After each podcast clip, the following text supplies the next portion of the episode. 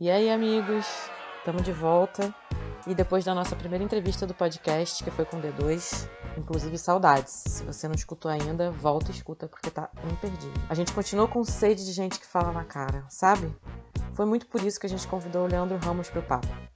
Quem me acompanhou nessa conversa foram algumas pessoas da firma, que já estão quase sempre por aqui, né?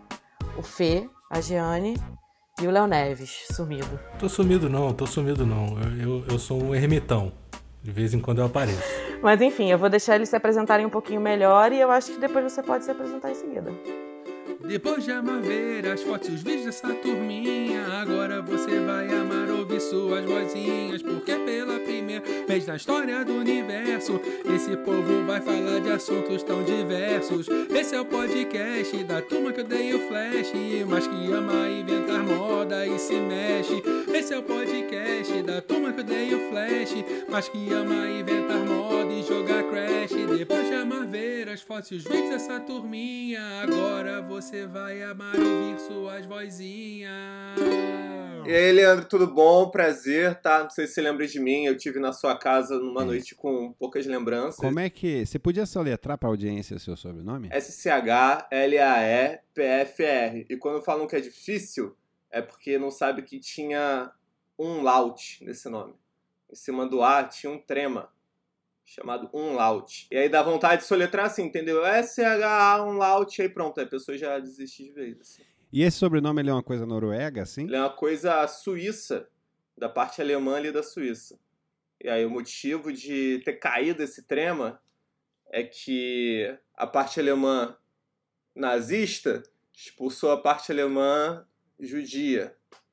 E por isso a família veio parar aqui nesse país chamado Brasil e dentre muitas coisas que perdeu, perdeu um trema, né? Dentre as perdas, a menor. Bom, seguindo aí meu, meu amigo e chefe Fernando Schleffer, eu sou a Jane Epes, sou produtora aqui no Rede Flash, produtora de evento e produtora audiovisual. Eu sou o Léo Neves, eu trabalho aí com essa galera. É... Eu, eu, sou, eu sou da cozinha, eu cuido da cozinha. Eu tô na, na coxia, enquanto os meus amigos estão no palco, nesse grande palco da vida. Então eu tô cuidando da cozinha enquanto essa galera tá aí brilhando. Eu meço a riqueza das pessoas pela cozinha que elas têm. Eita, Temos uma bela cozinha, então. É, Porque normalmente, quando você começa a sua vida adulta, você quer ter uma cozinha que caiba uma geladeira, um fogão. E você? tem outras prioridades na vida, como É. ter uma casa. À medida que você vai melhorando, você vai investindo o seu dinheiro em coisas e você tem graus de prioridade, né? Quando a cozinha é muito equipada, É porque você chegou lá. é porque você venceu. é, eu podemos cheguei agora que, no- né? Eu cheguei na categoria adulta, agora eu tenho uma cozinha que é pequena, mas é adulta. O Aham. meu o que, que projeto é uma de cozinha vida- adulta? Ah, eu tenho Tem o que na sua cozinha? forno- o forno funciona, por exemplo, Hum, Show. show. porque É. isso é sempre complicado. Porque É. a primeira vez que suja, ou você troca o fogão, ou É. você vai ficar sem fazer coisas no forno por meses, enfim. Isso. Então, minha cozinha ela está sempre utilizável. É, eu tenho aonde guardar todos os tapoé. É. É, não, esse, é- esse Isso aí é ouro. Isso é adulto, isso é adulto. É. Mas todos têm tampa? E todas as tampas têm potes? Não, mas aí já é ser psicopata. Não é entendeu? família. A coisa da- do Isso é tapoé ser com a mãe. tampa- Isso é não, ser mãe. Tapoé com tampa já é a categoria cozinha, é, cozinha família. A Aham. cozinha adulta, ela, ela tá na Ah. organização. O que você tem tá organizado, mas não necessariamente Boa. você tem tudo. Entendi. Agora, a cozinha família, você tem A cozinha família. é. E aí, Cara, eu tô feliz olha, que eu tô adulta, olha que então. delicado. A cozinha família, ela, ela ganha em quantidade de coisas, mas ela muitas vezes ela pede em organização caso a família tenha uma criança.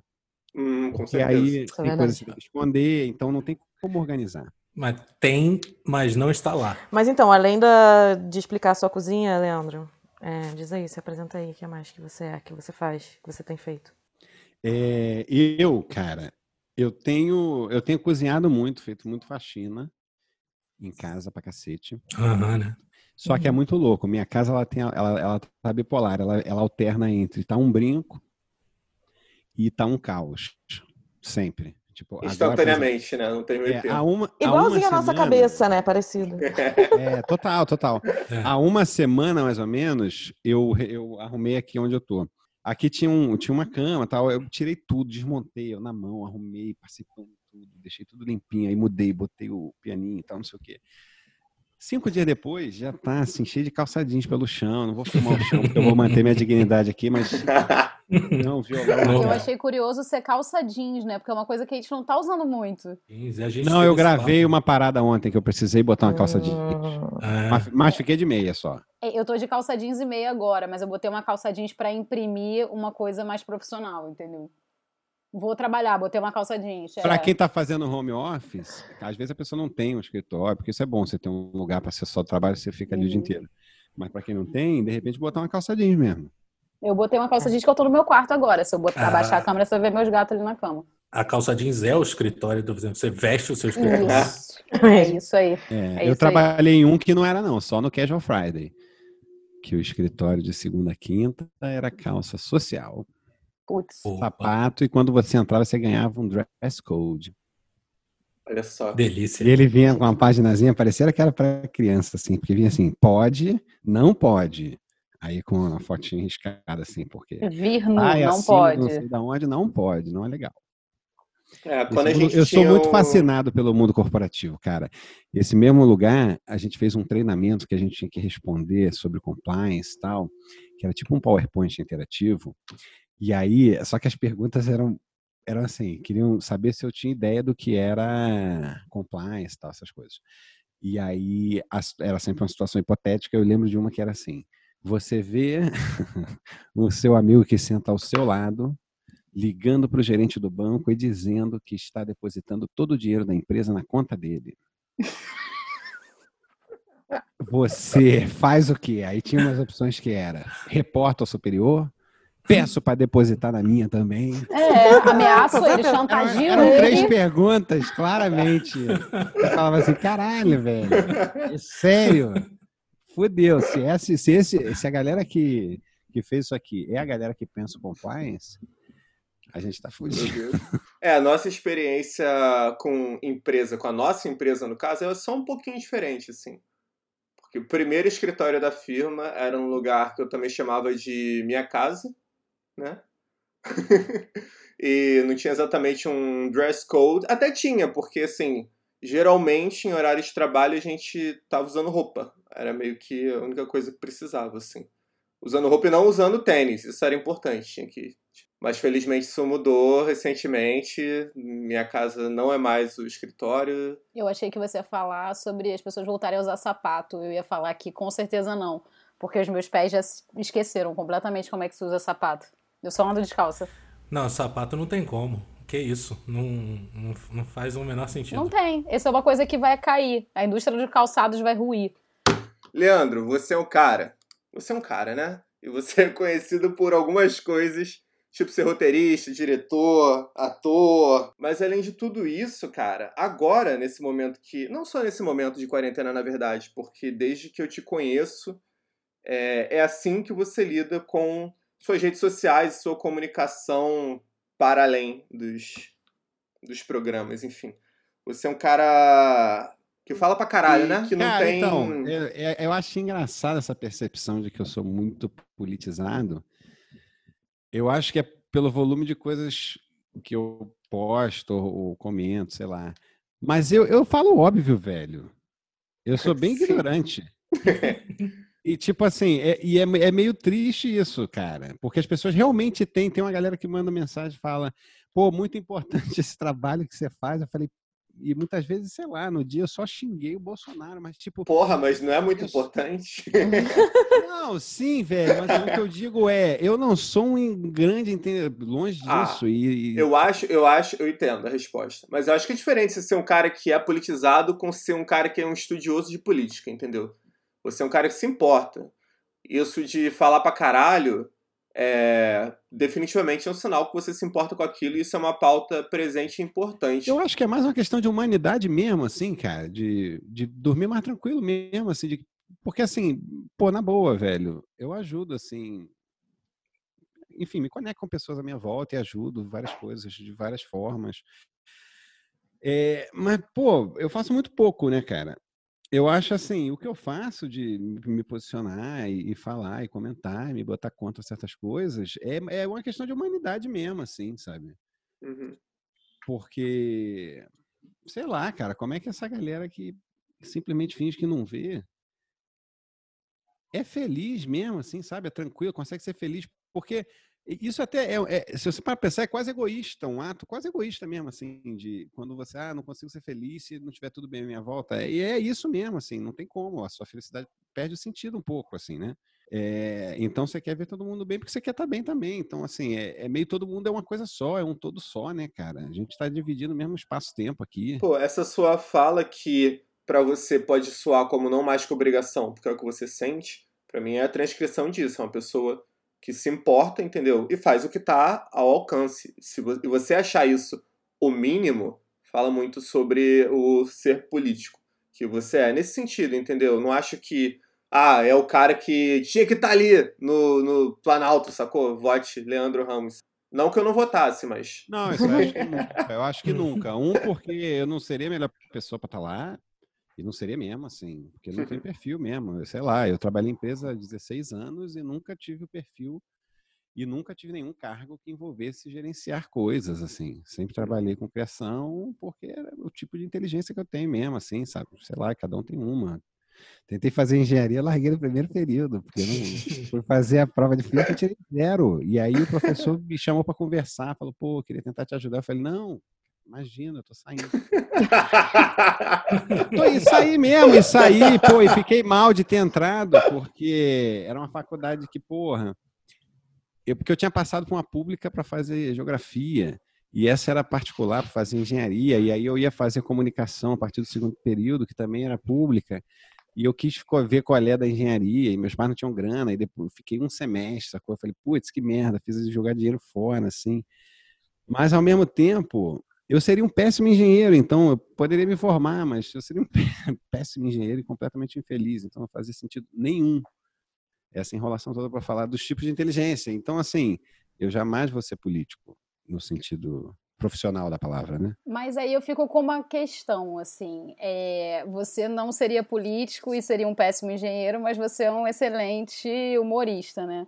E aí, como alguém que está pensando humor, como é que você entende o papel de quem faz humor aqui no Brasil, no momento desse que a gente está vivendo não só uma crise sanitária, como também uma crise política, internacional, humanitária, né? Enfim. Cara, eu acho que é muito parecido com de qualquer pessoa, na real, né? É, com a diferença de que o humorista faz algo que teoricamente é entretenimento.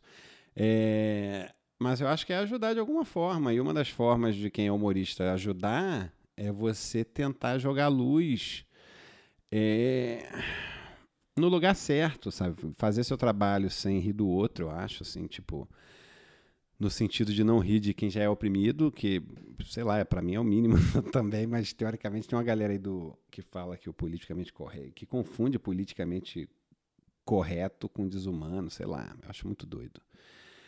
É, sei lá, e uma das ferramentas é essa, né? Você jogar luz nisso, satirizar isso. E é o que sempre foi, na real, né? Desde, sei lá, do bobo da corte, né, cara? Que era o cara que podia ironizar o rei. Então, é dar voz, talvez. Porque, assim, eu acho que não tem uma regra também. Não vou cagar a regra de falar que a função do humorista, ou do ator, ou do, do cantor, ou de seja lá quem for, é provocar reflexão. Não é, velho. Isso é para quem é um humorista e sua produção artística passa por esse lugar, porque às vezes não passa, entendeu? Tem vários tipos de humor também. Então, assim, mas eu acho que pode ser e deve ser sim jogar a luz no ponto de vista certo para as coisas, sabe? Eu, eu acho muito assim, não tem. A piada em si não tem piada ruim. Depende de, do que, que é que você quer dizer. Qual é a graça do que você está falando, entendeu? Onde está a graça do que você quer falar?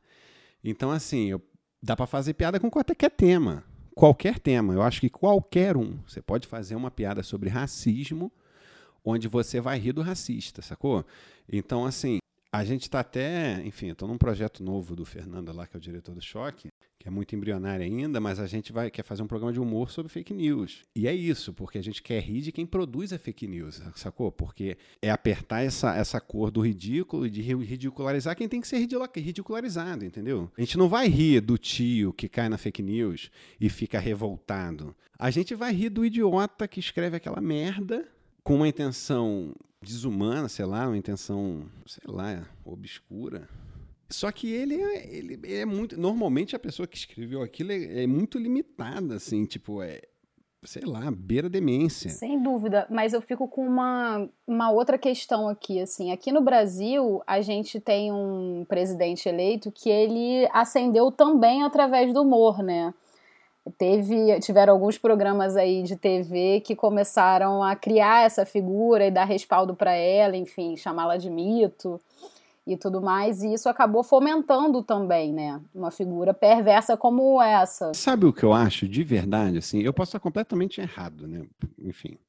Até porque eu não sou um grande estudioso disso, não, não estudei, não pesquisei, mas a sensação que eu tenho, até eu sou bem ativo assim na internet e tal, a sensação que eu tenho que essa galera do mito, o do putz, eu vou votar nele porque ele é engraçado, cara, essa é uma minoria das pessoas que elegeram ele, sabe?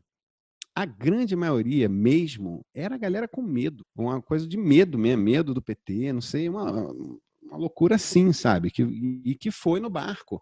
Porque você vê, cara, ele não movimenta muita gente fora da internet. Sem, sem robozinho, não tem, cara. Qualquer coisa a favor do cara, que é para ele, pro cara, não movimenta muita gente, sabe? É tipo meia dúzia de pincher latindo barulhento, sabe? É chato, é ruim, incomoda mas é uma minoria da minoria, assim, eu acho, cara. Eu não perdi a esperança, não, mesmo. Acho que, pô, é muito duro, talvez seja o período mais perverso e medíocre que a gente já viveu, assim. Mas, cara, a gente anda para frente, por mais que o Brasil pareça estar tá andando para trás, assim, cara, e está em muitos aspectos, e, nunca foi tão perverso, talvez, sabe? E, e tem gente morrendo pra caralho eu ainda acho que a gente anda para frente. Só vai ser mais sofrido do que precisava, talvez, mas a gente vai andar para frente, cara. Não tem é, como. Você é, acha que o seu trabalho vai é, ficar cada vez mais político a partir de agora? Acho que não, acho que não, sinceramente.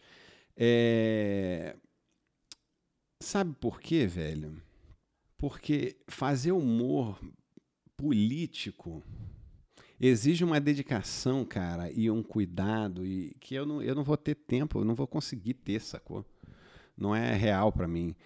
E aí e é algo muito pessoal, e cada um tem o seu grau de envolvimento com esse tema na TV Quase. E, e, assim, o que, me, o que me mantém são, eu acho, é de, apesar de eu fazer outras coisas e trabalhar com outras pessoas e tal, é ter esse refúgio de pessoas que com quem eu já trampo e já trabalho, já são meus amigos, assim, que já eram meus amigos antes de trabalhar e que a gente tem um senso de humor parecido e que o nosso trampo flui de uma maneira que é muito orgânico, assim, sabe? É aquilo que a gente estava falando de, da, das profissões, né? Dentro de uma profissão pode acabar acontecendo também, né?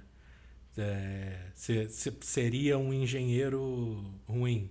Você pode ser um, a sua profissão ruim, mas meio desalinhado. Porque né? tem gente melhor para fazer isso do que eu, cara. Tipo, uhum. E o meu e, e de verdade assim, é, sei lá, eu sempre fui, eu sempre escrevi, né? Eu sempre fui roteirista na real. É, e a minha, o meu processo ele, ele, ele, ele é muito do lance de de, de ideia e de ideia de, de dobrar muito para dentro do, do que eu estou fazendo, do meu trabalho, assim, coisas da minha vida, pessoas que eu conheço, sabe, para compor personagem, para pensar ideia, para tudo, na verdade, assim. Então, eu, eu, eu, gosto de criar num ambiente que me é muito familiar, assim, familiar não no sentido das relações humanas, familiar de, de, eu ter familiaridade com isso. É, sei lá, seria antinatural para mim, eu acho, sabe? Eu gosto de escrever sobre o que eu sei, sobre o que eu vi, sobre o que России eu tenho intimidade. É, e eu não tenho grandes inspira inspirações também de, de ser um roteirista profissional que vai estar sempre pegando um trampo para escrever o filme de alguém e tal. Tipo,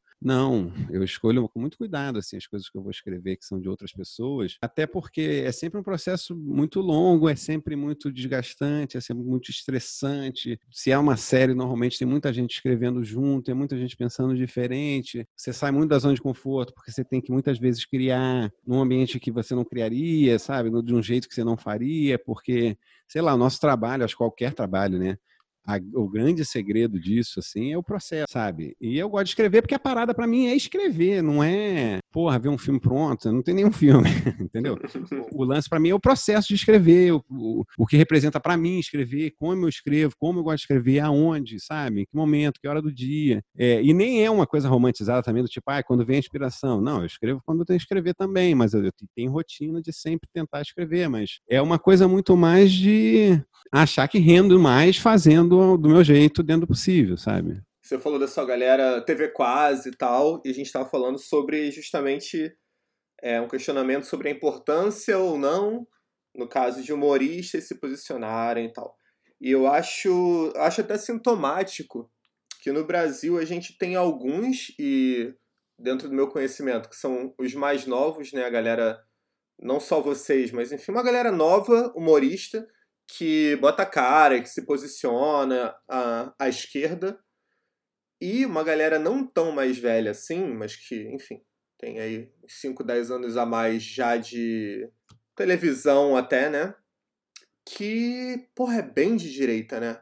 Eu acho, acho doido, porque na classe artística no geral, mas especialmente no humor, eu acho muito, pelo menos no meu conhecimento, tipo de humoristas, sei lá, norte-americanos, a galera tá à esquerda, né? Geralmente a galera que, por exemplo, todo mundo contra o Trump, entendeu? Eu não consigo, dos que eu conheço, obviamente tem, claro, ninguém batendo palma pro Trump ali no humor estadunidense. É, e no Brasil, infelizmente, eu consigo pensar pra caralho, assim. Mesmo a gente, no momento atual absurdo que estamos, ainda tem gente nesse espectro. E você tem alguma, alguma ideia de, de onde surge isso? Tipo, em que momento cabe dentro de pessoas ali que, até pelo próprio meio, tem acesso às informações, às questões. Acho que é, é educação mesmo, sei lá, velho. Educação formal melhor mesmo. Isso, sabe? Porque, porque é diferente, cara. É, porque se você procurar, você vai achar uma porrada de artista que é republicano nos Estados Unidos. Sim, sim. E aí, tudo bem, provavelmente uma porrada de gente mais do country, sei lá, essa galera que já é de um lado mais republicano. É, e tudo bem, porque assim, eu acho que tudo bem mesmo, assim, eu, eu não acredito, não acho que é o melhor caminho, acho que nenhum caminho é perfeito, mas acho que esse, o que se paga por ele é, é muito, é mais desumano, é mais cruel é, vai sofrer mais gente. Mas, sei lá, eu entendo, porque no fim das contas, velho, eu acho que é igual religião, sabe? Ele, o cara escolheu acreditar. Aí a gente é. tem que pensar, pô, por que, que tanta gente escolheu acreditar no Bolsonaro? Sabe, é para além, do, porque não é uma parada do tipo, dentre todas as pessoas possíveis, o Bolsonaro é quem ele queria. É, dentre as pessoas que se apresentaram, o Bolsonaro é aquele que acreditou. Por que, que ele acreditou? Sacou? Sei lá. É, Pode estar é muito fé, viajandão. É mas... fé também, é, é, é fé. É fé, velho, fé porque é, acreditar, que... porque assim, o capitalismo perfeito, como ele foi concebido, e que teoricamente, enfim, seria bom para todo mundo, hum. ele não é em nenhum lugar, e nunca foi. E, sei lá, e qualquer regime de esquerda também não foi perfeito em nenhum lugar. Então, assim, nenhum será. Então, acreditar numa coisa ou na outra, pelos exemplos que se tem, é uma questão de fé mesmo. Assim. Eu acredito que, apesar do, do que aconteceu sei lá, na Coreia do Norte, é possível termos um, um regime, sei lá, socialista ou comunista que funcione para todo mundo e que seja bom, sabe? É uma questão de fé, velho. E aí é no que você prefere acreditar. Eu prefiro acreditar em um regime, seja lá ele qual for, que dá mais autonomia às pessoas e que, e que seja mais fundamentado nas pessoas uhum. do que no dinheiro. É simples assim para mim, sacou? É. É, Eu prefiro tentar mudar as pessoas do que mudar o dinheiro. É. O dinheiro não vai mudar. As pessoas é possível mudar. Agora, o dinheiro, a relação do dinheiro com as estruturas é, de tudo, né? Mais uma vez vou sugerir leitura de um livro aí, que é o Lucro ou as Pessoas, do Noam Chomsky, porque eu acho que vale a pena estudar um pouco sobre isso e acho que a gente precisa, ainda mais no momento como que a gente está vivendo pandêmico, colocar o nosso sistema de prioridades no lugar, né? Pô, o Chomsky é maravilhoso e quem também fala muito bem sobre dinheiro, muita gente, mas é o Yuval Harari, no Sapiens, quando ele fala sobre o surgimento da moeda, e ele fala muito sobre fé nesse aspecto, né?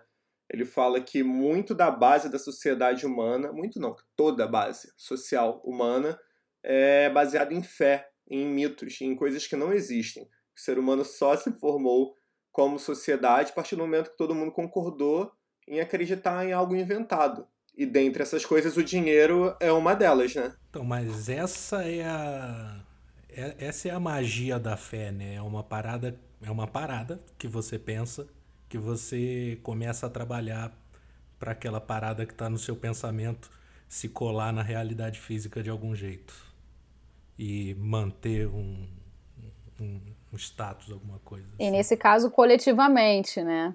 Tem essa, é, é, a experiência coletiva de acreditar em alguma coisa, porque só você acredita, né? E eu acho que a eleição do Bolsonaro passa muito por esse lugar mesmo, né? Porque tem uma coisa de uma experiência coletiva, assim, de uma experiência social na eleição dele, né? Tem uma coisa que aqui no Brasil uma parte né, da categoria dos humoristas fomentou, mas tem uma parte que né, a mídia vai fomentar, tem outra que as igrejas vão fomentar, enfim.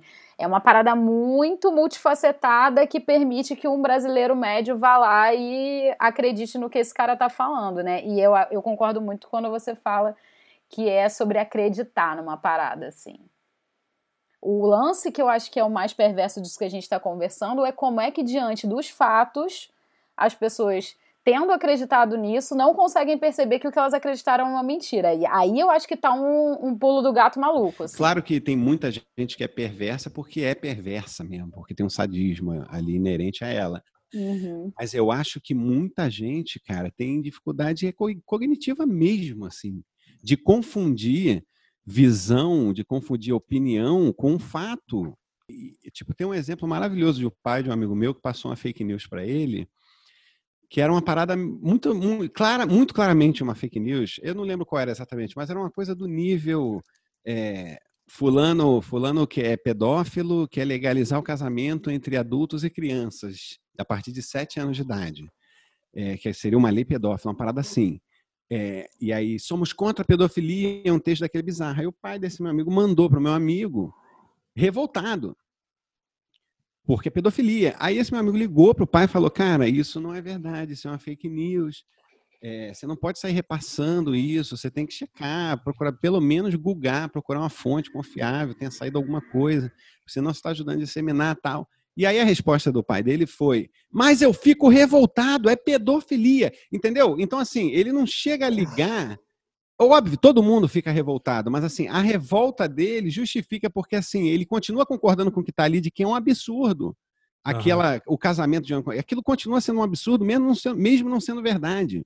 Uhum. Então, eu acho que é uma parada de passar para, sei lá, por educação formal mesmo, assim, as pessoas não, não, não, não têm subjetivo, não conseguem entender a subjetividade, sabe? Tipo, é muito doido, velho. Tem um pouco a ver mesmo com educação, no sentido de entender também o que, que é pesquisa, né? Eu, e o que, que é fonte, e né, qual é a validade de uma coisa. E a gente está num momento também que tem muito descrédito do método científico, né? E, enfim, a galera tá falando de terra plana aí, de coisas desse tipo. Então, eu acho que sim, passa por um lugar de educação no sentido também de entender como é que você valida uma informação, como é que, é, como é que alguém tem credibilidade para falar alguma coisa, né? E assim, muitas vezes passa por uma amargura da pessoa com a vida que ela tem, e, e, a gente quer uma emoção, velho. E às vezes uma emoção é você acreditar em teoria da conspiração mesmo, assim, sabe? Do tipo, a vida dela é mais emocionante, sei lá, é mais, é, o mundo é mais, sei lá, mais colorido. Eu não sei te explicar, mas eu acho que passa por uma parada também do tipo de, de sair da mediocridade da vida que a pessoa tem, porque agora ela está engajada numa coisa que é maior que ela e que ela está mudando o país, e velho. Entendeu? Eu acho que tem isso de querer participar. Uma vez o Forlan botou num episódio do Choque uma parada que eu acho muito engraçada, que é de querer participar da grande festa da solidariedade. Aí, nesse caso, não seria, mas seria da grande festa do patriotismo, que é todo mundo quer ser patriota. Porque é, é deprimido, assim, às vezes eu vou dormir deprimido. Se você entra às vezes no Twitter, você começa a ler muita matéria e ver aqueles vídeos daquela, daquele pessoal acampado lá. Não, sem condições o jeito é. que aquelas pessoas falam, tipo, é muito, é muito triste, cara. Cara, dentro, dentro da fé tem a má fé, né?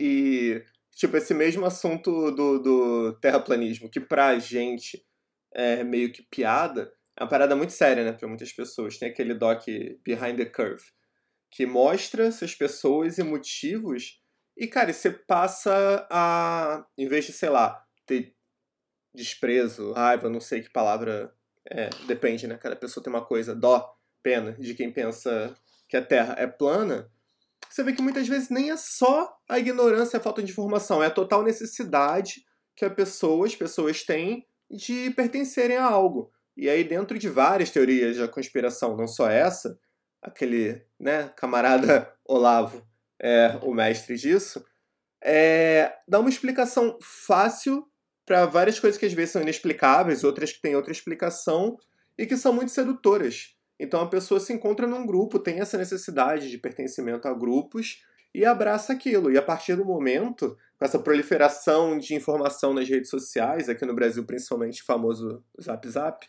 você cria a sua rede de desinformação e fica vivendo naquela bolha. Tal qual a gente na nossa, eles na deles. E aquele universo paralelo é, é, é o universo deles.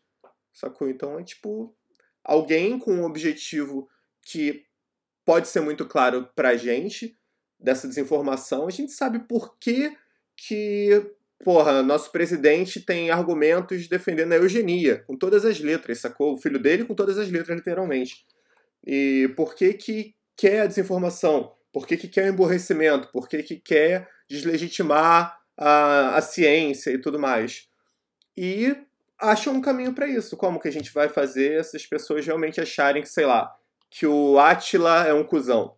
E aí vai lá e acha um motivo, né? O que não falta é, é facilidades na, na, época que a gente vive de buscar os tweets aí e falar, ah, é, realmente aqui, ó, seis anos atrás ele fez isso sem tirar de contexto, dá pra gente falar merda e deslegitimar um argumento científico falando essa pessoa que está defendendo essa tese, que está informando, é mau caráter, por isso, isso aquilo. E pronto. E às vezes mesmo sem um motivo, né? Com o Haddad, por exemplo, durante as eleições, ele só inventou umas informações falando sobre pedofilia, por exemplo. Só falou, ah é, olha aqui, no livro do Haddad ele fala tal coisa. E mostrou, por exemplo, uma página que não existia no livro. E foda-se que aquilo é só uma mentira deslavada. E foda-se que todo mundo desmentiu aquilo. É, porque a informação já foi tomada pela pessoa emocionada, que nem Leandro falou.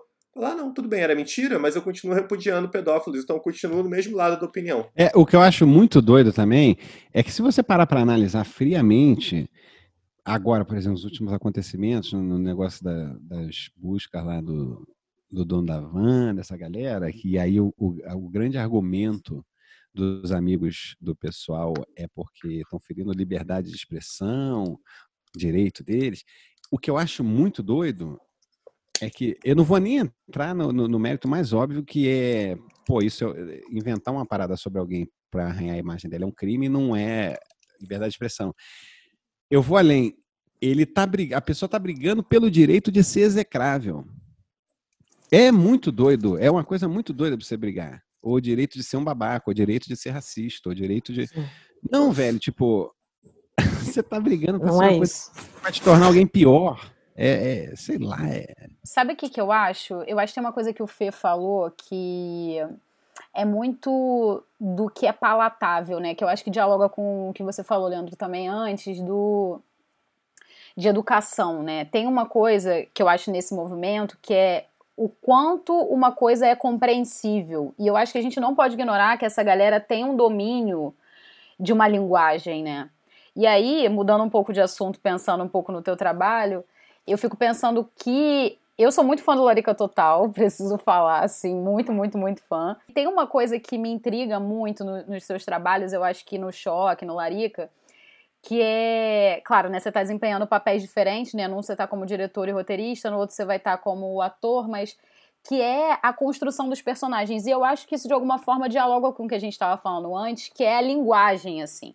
Tem uma parada que eu acho muito interessante, que é assim, talvez para você rir dos personagens do Paulo ou do Julinho, você não precisa ser aquelas pessoas, mas eu acho que para construir esses personagens eu tenho a sensação de que você precisa ter essas vivências de alguma forma. Tu tem que ter ficado doidão no Carnaval do Rio de Janeiro levando batida num, numa garrafa de plástico e para você tem que ter andado de van, pelo menos, sabe? para construir o personagem. Como é que é construir esses personagens? É, é muito assim. No caso do, Lari, do Larica, é, tinha muito. Eu, então, é, você lembra que eu falei da coisa de dobrar, coisas que me são muito familiares? Tanto o Choque quanto o Larica são, são trabalhos muito coletivos, assim. É, o Larica, além de coletivo, foi uma grande conjunção astral, enfim, várias curiosidades. Tipo, o nome do personagem já era Paulo. Sim, tava Antes pro Paulo, do Paulo né? E o Paulo faltou no dia, chegou tarde, não chegou na hora para fazer teste de elenco. E aí a gente tinha meio decidido ser o Adnei, o Adnei tinha feito teste, ia ser o Adnei, o Adnei não tinha bombado ainda. E aí, quando o Paulo fez o teste, chegou todo enrolado cheio de roupa, e saiu do carro, ele tava com tanta roupa que ele teve que sair com roupa assim, saiu e falou, porra, foi mal, velho. Pô, cheguei atrasado, eu sou o Paulo, eu ia fazer, tava resolvendo umas paradas em Teresópolis. A gente olhou aquele cara de 1,90m quase, cheio de roupa, roupa de cama, falando que tava resolvendo umas paradas em Teresópolis. Quem resolve uma parada em Teresópolis, Caralho, né? a gente achou o cara, sabe? Tipo, a gente já foi uma sensação do tipo, pô, temos que testar. E Felipe Abraão foi com a câmera e fez um, um teste meio de improviso, porque ele também não tinha decorado nada, não tinha lido quase. E, e era o Paulo, e já era na cozinha que foi a cozinha do Larica. A cozinha do Paulo já era uma cozinha muito real. E a gente queria uma cozinha bege, uma cozinha, sabe? Que fosse real. A luz da cozinha dele já era uma luz incrível. A gente não tinha grana para fazer.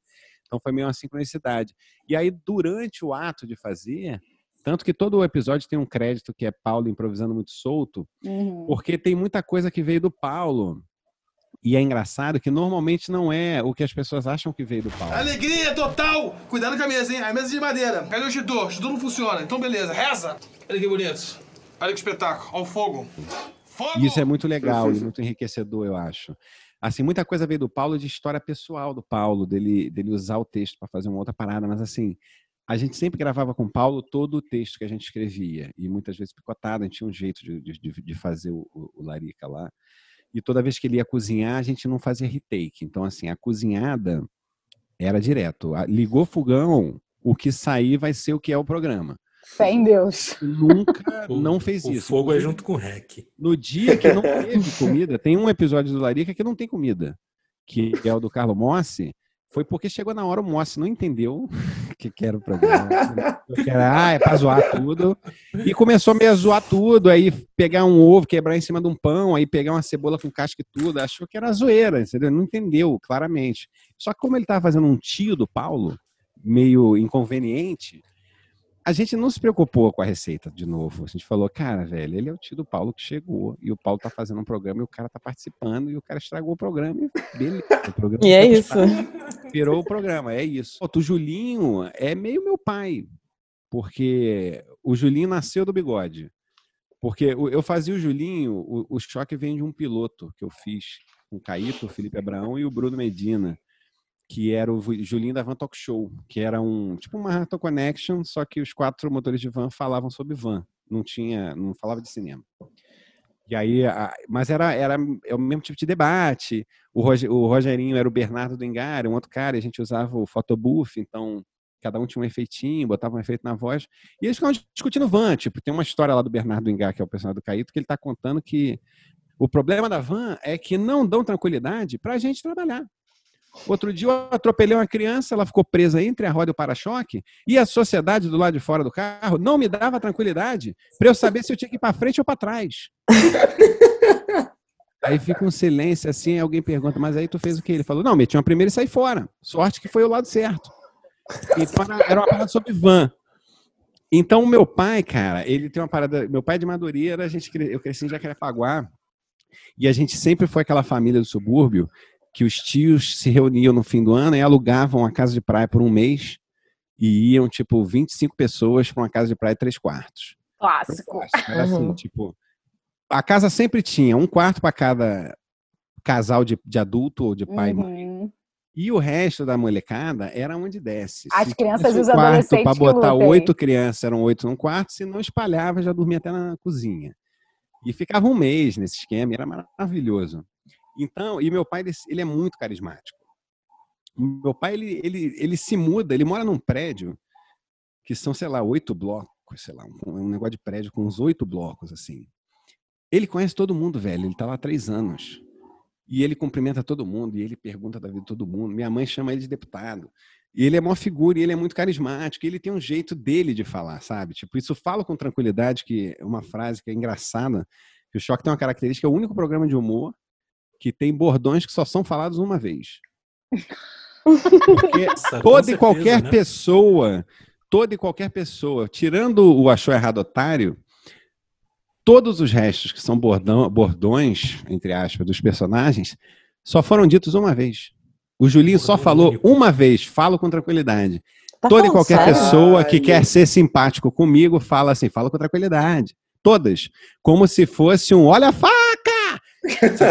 Cara, isso é E incrível. não é um né? bordão, é uma Eu tô frase, super velho. chocada que você só falou, que você falou é uma vez. Eu não vi o filme, mas eu vi se eu fosse você dois. O que, que adianta ver se eu fosse você dois, rapaz? Como é que a gente vai analisar se eu fosse você dois, meu irmão? Porra, um filme complexo pra caralho, rapaz. Tinha que ter um programa de seis horas pra falar se eu Tem fosse hora você no filme dois. que você não sabe mais quem é quem. Porra. Você percebeu isso? Não tem hora que o personagem é um e vira outro. Eu falei pra ela, eu falei, porra, olha esse filme. Robbie Williams brilhava aqui. Pô, mas que papel o Robin Williams ia fazer naquele filme? Eu ia fazer os dois, irmão. Pô, ia ficar mais confuso ainda. Ele tem talento pra isso, Morreu? Só falou uma vez. Eu O Renan, as frases do Renan, ele é meu guerreirinho, o Renan só falou uma vez. Ah, Não que é isso. possível. a única frase. É, Nesse momento, Pode procurar, velho. explodindo. e mais. Gente, para. Grandes, grande parte dos bordões, não, mentira, grande parte não, porque hoje em dia tem até aplicativo de sticker. Mas os bordões mais populares são quase todos do mesmo episódio, que eu acho que é o Velozes e Furiosos é a arte. Ah, mas eu acho que foi o que. Não à toa, né, dividiu, É. Não à toa, não à toa. Mas quase todos, eu falo com tranquilidade. é, quase todos os de to- do- dos caras. E, a- e o Rogerinho Lingá também, depois a gente começou a brincar com isso, mas o achou errado otário, Só uma vez que ele não repete, né? ele falou uma vez, mas nem foi na primeira vez. A primeira vez ele fala: tá procurando um programa de cultura? Achou, porra. Porque ele ia sempre falar de um jeito. Aí ele fez uma vez o Achou Errado Otário, é, e a gente achou engraçado. E aí a gente fica brincando em variações disso, porque aí acabou virando, porque como tem a parada do- dos personagens, a gente sempre pensar em, em como eles fariam as coisas, e eles estão fa- tentando fazer um programa de TV, a gente incorporou porque virou uma parada de- do formato do programa. Mas é um programa que não tem bordão. E talvez seja o programa atualmente que mais tem bordão ao mesmo tempo. Pela- Porque é o que mais pelo- as pessoas falam, as frases, sabe? Pelo, pelo Caralho. alto potencial mêmico de, de, de todas elas. É muito né? louco. E aí eu acho que isso passa pelo nosso senso de humor ser meio íntimo das pessoas, sabe? Porque é isso, o Julinho, eu imito, eu não imito meu pai, porque meu pai é muito diferente do, do que é o Julinho. Mas assim, o meu pai é o cara que ia de chinelo, sunga, regata e uma pochetinha aqui no ombro, tipo, pochetinha de couro preto no ombro. Normal, na padaria. E a gente morava na Boiúna, que era tipo 30 quilômetros da praia mais perto. E a gente não tinha piscina. Mas tinha uma parada de meter a sunga para lavar o carro, por exemplo. E para ele é meio óbvio. E meu pai tem uma parada muito doce, que é de falar coisas que você jamais imaginaria, como se fossem coisas muito óbvias. E isso é, uma, é uma das coisas. é, Não é exatamente isso, mas pô, os personagens do choque eles têm uma doçura no sentido de que eles falam absurdo, às vezes de maneira muito doce. É, quando a gente se conheceu, o Caíto eu conheço há mais tempo, né? O Caíto eu conheci, eu trabalhei com os amigos dele, aí tem um amigo nosso, inclusive, que foi quem nos apresentou. A gente foi apresentado como pessoas que deveriam se conhecer. É, ele me- eu era de Jacarepaguá e o Caíto é de Niterói. E aí o Márcio Pimenta foi quem me apresentou e falou: pô, tem que te apresentar um amigo meu, cara, vocês são muito parecidos. E, porra, ele é de Niterói. Eu falei, pô, mas eu sou de Jacarepaguá. Ele falou, não, então, mas é meio parecido. É, porque assim, o contexto que eu conheci o Márcio, a gente trabalhava junto e eu morava na Zona Sul nessa época já, mas tinha vindo de Jacarepaguá. E o Caíto também já morava na Zona Sul, mas tinha vindo de Niterói, e eles tinham estudado juntos na faculdade. E quem mora em Niterói, em Jacarepaguá, é sempre a pessoa que demora para chegar, que tá atrasada, que e aí mora longe pra cacete, aí às vezes não Clássico. vai nos lugares, então é Trânsito tem na sempre uma ponte. aura assim em quem Uhum. mora longe. E o Caíto, ele, ele tinha esse bordão, que era toda vez que ligavam para ele estava atrasado, ele falava, tô na ponte. E eu sempre tinha o bordão do linha amarela. Então, assim, realmente é meio parecido. As pessoas me ligavam e falavam, não, tô na linha amarela. É, é muito parecido nesse sentido. E aí, quando a gente se conheceu, a gente realmente tinha um senso de humor que passa pelos mesmos lugares, sabe? Que é de rir das coisas simples, de achar engraçado. Tipo, o Larica Total e o Choque de Cultura só existem porque a gente pirava no Serginho Total, que era um programa de TV local de São Gonçalo, Alcântara e, Nova, e, e, e um outro, e, e uma outra cidade lá perto de Niterói, que passava na net, que o Caíto descobriu porque ele trabalhava numa produtora que estava produzindo um programa sobre música. E aí, nesse canal local, tinha um cara que tinha um espaço, o cara precisava de alguém para editar o programa dele. Aí o Caíto fez uma permuta, tipo, eu edito o teu programa, Uhum. mas você me dá um espaço para eu botar o meu, tipo, uma permuta para passar um negócio para 20 pessoas ver. Numa dessas do Caíto editar, chegou uma fita que depois do que estava gravado, tinha um outro bruto que eles estavam aproveitando a fita, e era, e era um bruto do Serginho Total, que é esse programa que era numa churrascaria, com aquela mesa de ferro de churrascaria, os convidados sentados, e tipo um Faustão, de São Gonçalo numa churrascaria. E com o sonoplasta, que era um tecladista desses de churrascaria, que ele ficava, era, ele era tecladista e fazia finalização de som. E ele ficava num tecladinho fazendo os teminhas musicais durante o programa, fazendo vinheta na hora. Tipo, era um negócio muito precário, mas que era tratado pela equipe, por, pelo Serginho Total, e é até hoje, com muito profissionalismo, seriedade. Então, e, e tem participação das outras pessoas, as pessoas ligam, ele entrevista as pessoas. O que nos deixa mais alegre e mais feliz é falar para o meu telespectador que me acompanha há muitos anos que esse programa não tem rabo preso com político nenhum, hein? Já quero deixar bem claro isso. Não tem rabo preso com ninguém. E vocês foram atrás dele e conheceram ele, certo? Recentemente. É, aí depois, não, chegou nele. E a gente falou, numa- na primeira vez que a gente foi no Bial, a gente falou sobre ele e isso chegou nele, e ele entrou em contato com a gente, convidou, a gente, eu quase chorei, velho, ele convidou a gente para ir no Serginho Total, que era o programa que a gente se reunia para ficar vendo, e, Irado. E era muito foda, porque assim, ele tinha um episódio que ele chamou um cara, que era um deputado que ia falar sobre a questão da água em Alcântara, sei lá. E aí ele começou a falar com outro convidado, e o tempo foi passando, e o programa foi chegando no fim. Aí ele virou pro convidado e falou: E fulano, é o seguinte, hoje não deu tempo, e o cara ficou o tempo inteiro no programa, sentado em quadro, esperando pra falar. Aí ele falou: Hoje não deu tempo, mas ó, amanhã tamo aí, passo lá na tua casa, eu te busco, tu vai vir comigo de carona, amanhã você vem de novo. E toca o programa, entendeu? Então essa parada do cara tocar, independente da, da precariedade, a gente sempre vê uma beleza e um, e um humor nisso que é. Não é que o cara fazia de qualquer jeito. Ele fazia a qualquer custo, do jeito que dava. E, Uhum. pô, isso era muito lindo. Ele levava a sério, leva a sério. E se perdia, e gritava, e falar, ele fala umas paradas meio filosóficas, do tipo, eu parei de comer bacon, que é pra não dar confiança, porco. Boa noite, querido telespectador. e eram umas paradas assim, que, e, tipo, eles só lançavam uma ideia. Tipo, vou pra casa, vou chorar, mas é de saudade de você, querido amigo telespectador. É muito foda. E sempre foi uma grande referência. Então, Larica Total é total por causa do Serginho Total. O choque de cultura, o Rogerinho, o Rogerinho é muito o Serginho, por exemplo. E são coisas que a gente dobra, assim, tipo, o... tem um episódio da Globo que a gente começou a botar telefonema no choque. E aí tudo dramatizado e tal. E aí o, o jeito do Rogerinho chamar o telefonema, ele fala assim, telefone! E era uma parada que a gente viu quando a gente foi no Serginho Total.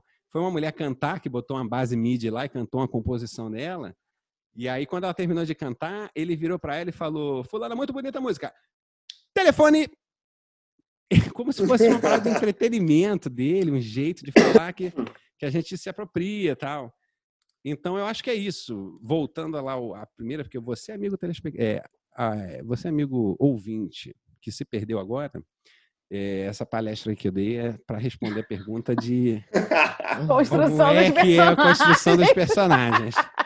É, Sem dúvida. Julinho. Me vejo obrigado a concordar com palestrinha. Então, Ah, assim, perfeito. pode voltar, a gente pode fazer um resuminho no final, mas basicamente a minha construção de personagem é trazendo para a ficção elementos da minha vida à minha volta no meu. É, e ainda deu outros indícios, tipo, no programa da Globo tem o Bruno, né, fazendo também o tecladista, que agora eu já sei da onde caralho vocês tiraram de ter um tecladista.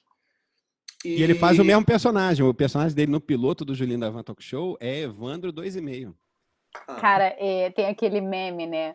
Tem que trabalhar, senão você não tem ref. E o Serginho Total tem que trabalhar, senão vocês não têm ref. Muito bom. 100%. Cara, falando na Globo, é... mudou, né? Entrou na Globo, mudou. O que, que você acha? Olha só, perguntas delicadas, né? Vamos falar agora respeitando respeitando, respeitando a rabo preso, entendeu? Eu já trabalhei na Globo também, entendeu? Então... Por conta do corona, eu ia assinar um contrato novo que ficou suspenso até passar. Então eu hoje não tenho rabo preso com ninguém. Hum, olha só, então é uma frase, mal. inclusive, de, de nosso querido. Não. Se tiver algum contratante aí ouvindo. não, não, não. Na verdade, a experiência lá foi ótima, assim, por isso que eu não vou falar mal. Eu já sei exatamente o que você vai perguntar. E? Você vai perguntar o seguinte. Vamos ver. É, o que, que mudou de ir para a Globo? Se a Globo teve, se, a gente teve que mudar alguma coisa na, na, na, no nosso processo de criação, se teve alguma interferência, e como é que foi a percepção do público? Agora, nessa hora, eu falo que é, é isso aí para você dar as respostas que você já deu 80 vezes, ou eu faço uma outra pergunta que você não aguenta mais falar sobre isso? Não, não, não aguento mais, não. Toda oportunidade que eu tiver para falar sobre isso, eu vou falar. Então, essa é a hora porque... que você fala. Não, não, é, é, muito simples na real, porque, na verdade, uma parte da galera que curtia, porque o, o Choque ele tem uma fanbase que é de uma galera que é muito íntima ao Choque, assim, uhum. que é meio quase parte criativa do Choque no sentido de eles sabem mais sobre o choque do que eu. Tipo, mesmo, mesmo, mesmo, mesmo. Tem uma galera lá que, assim, sei lá, eu recebo presente em casa que é do tipo assim, uma, um tempo atrás me mandaram uma, uma imagenzinha de Obaluaí, que é o meu orixá.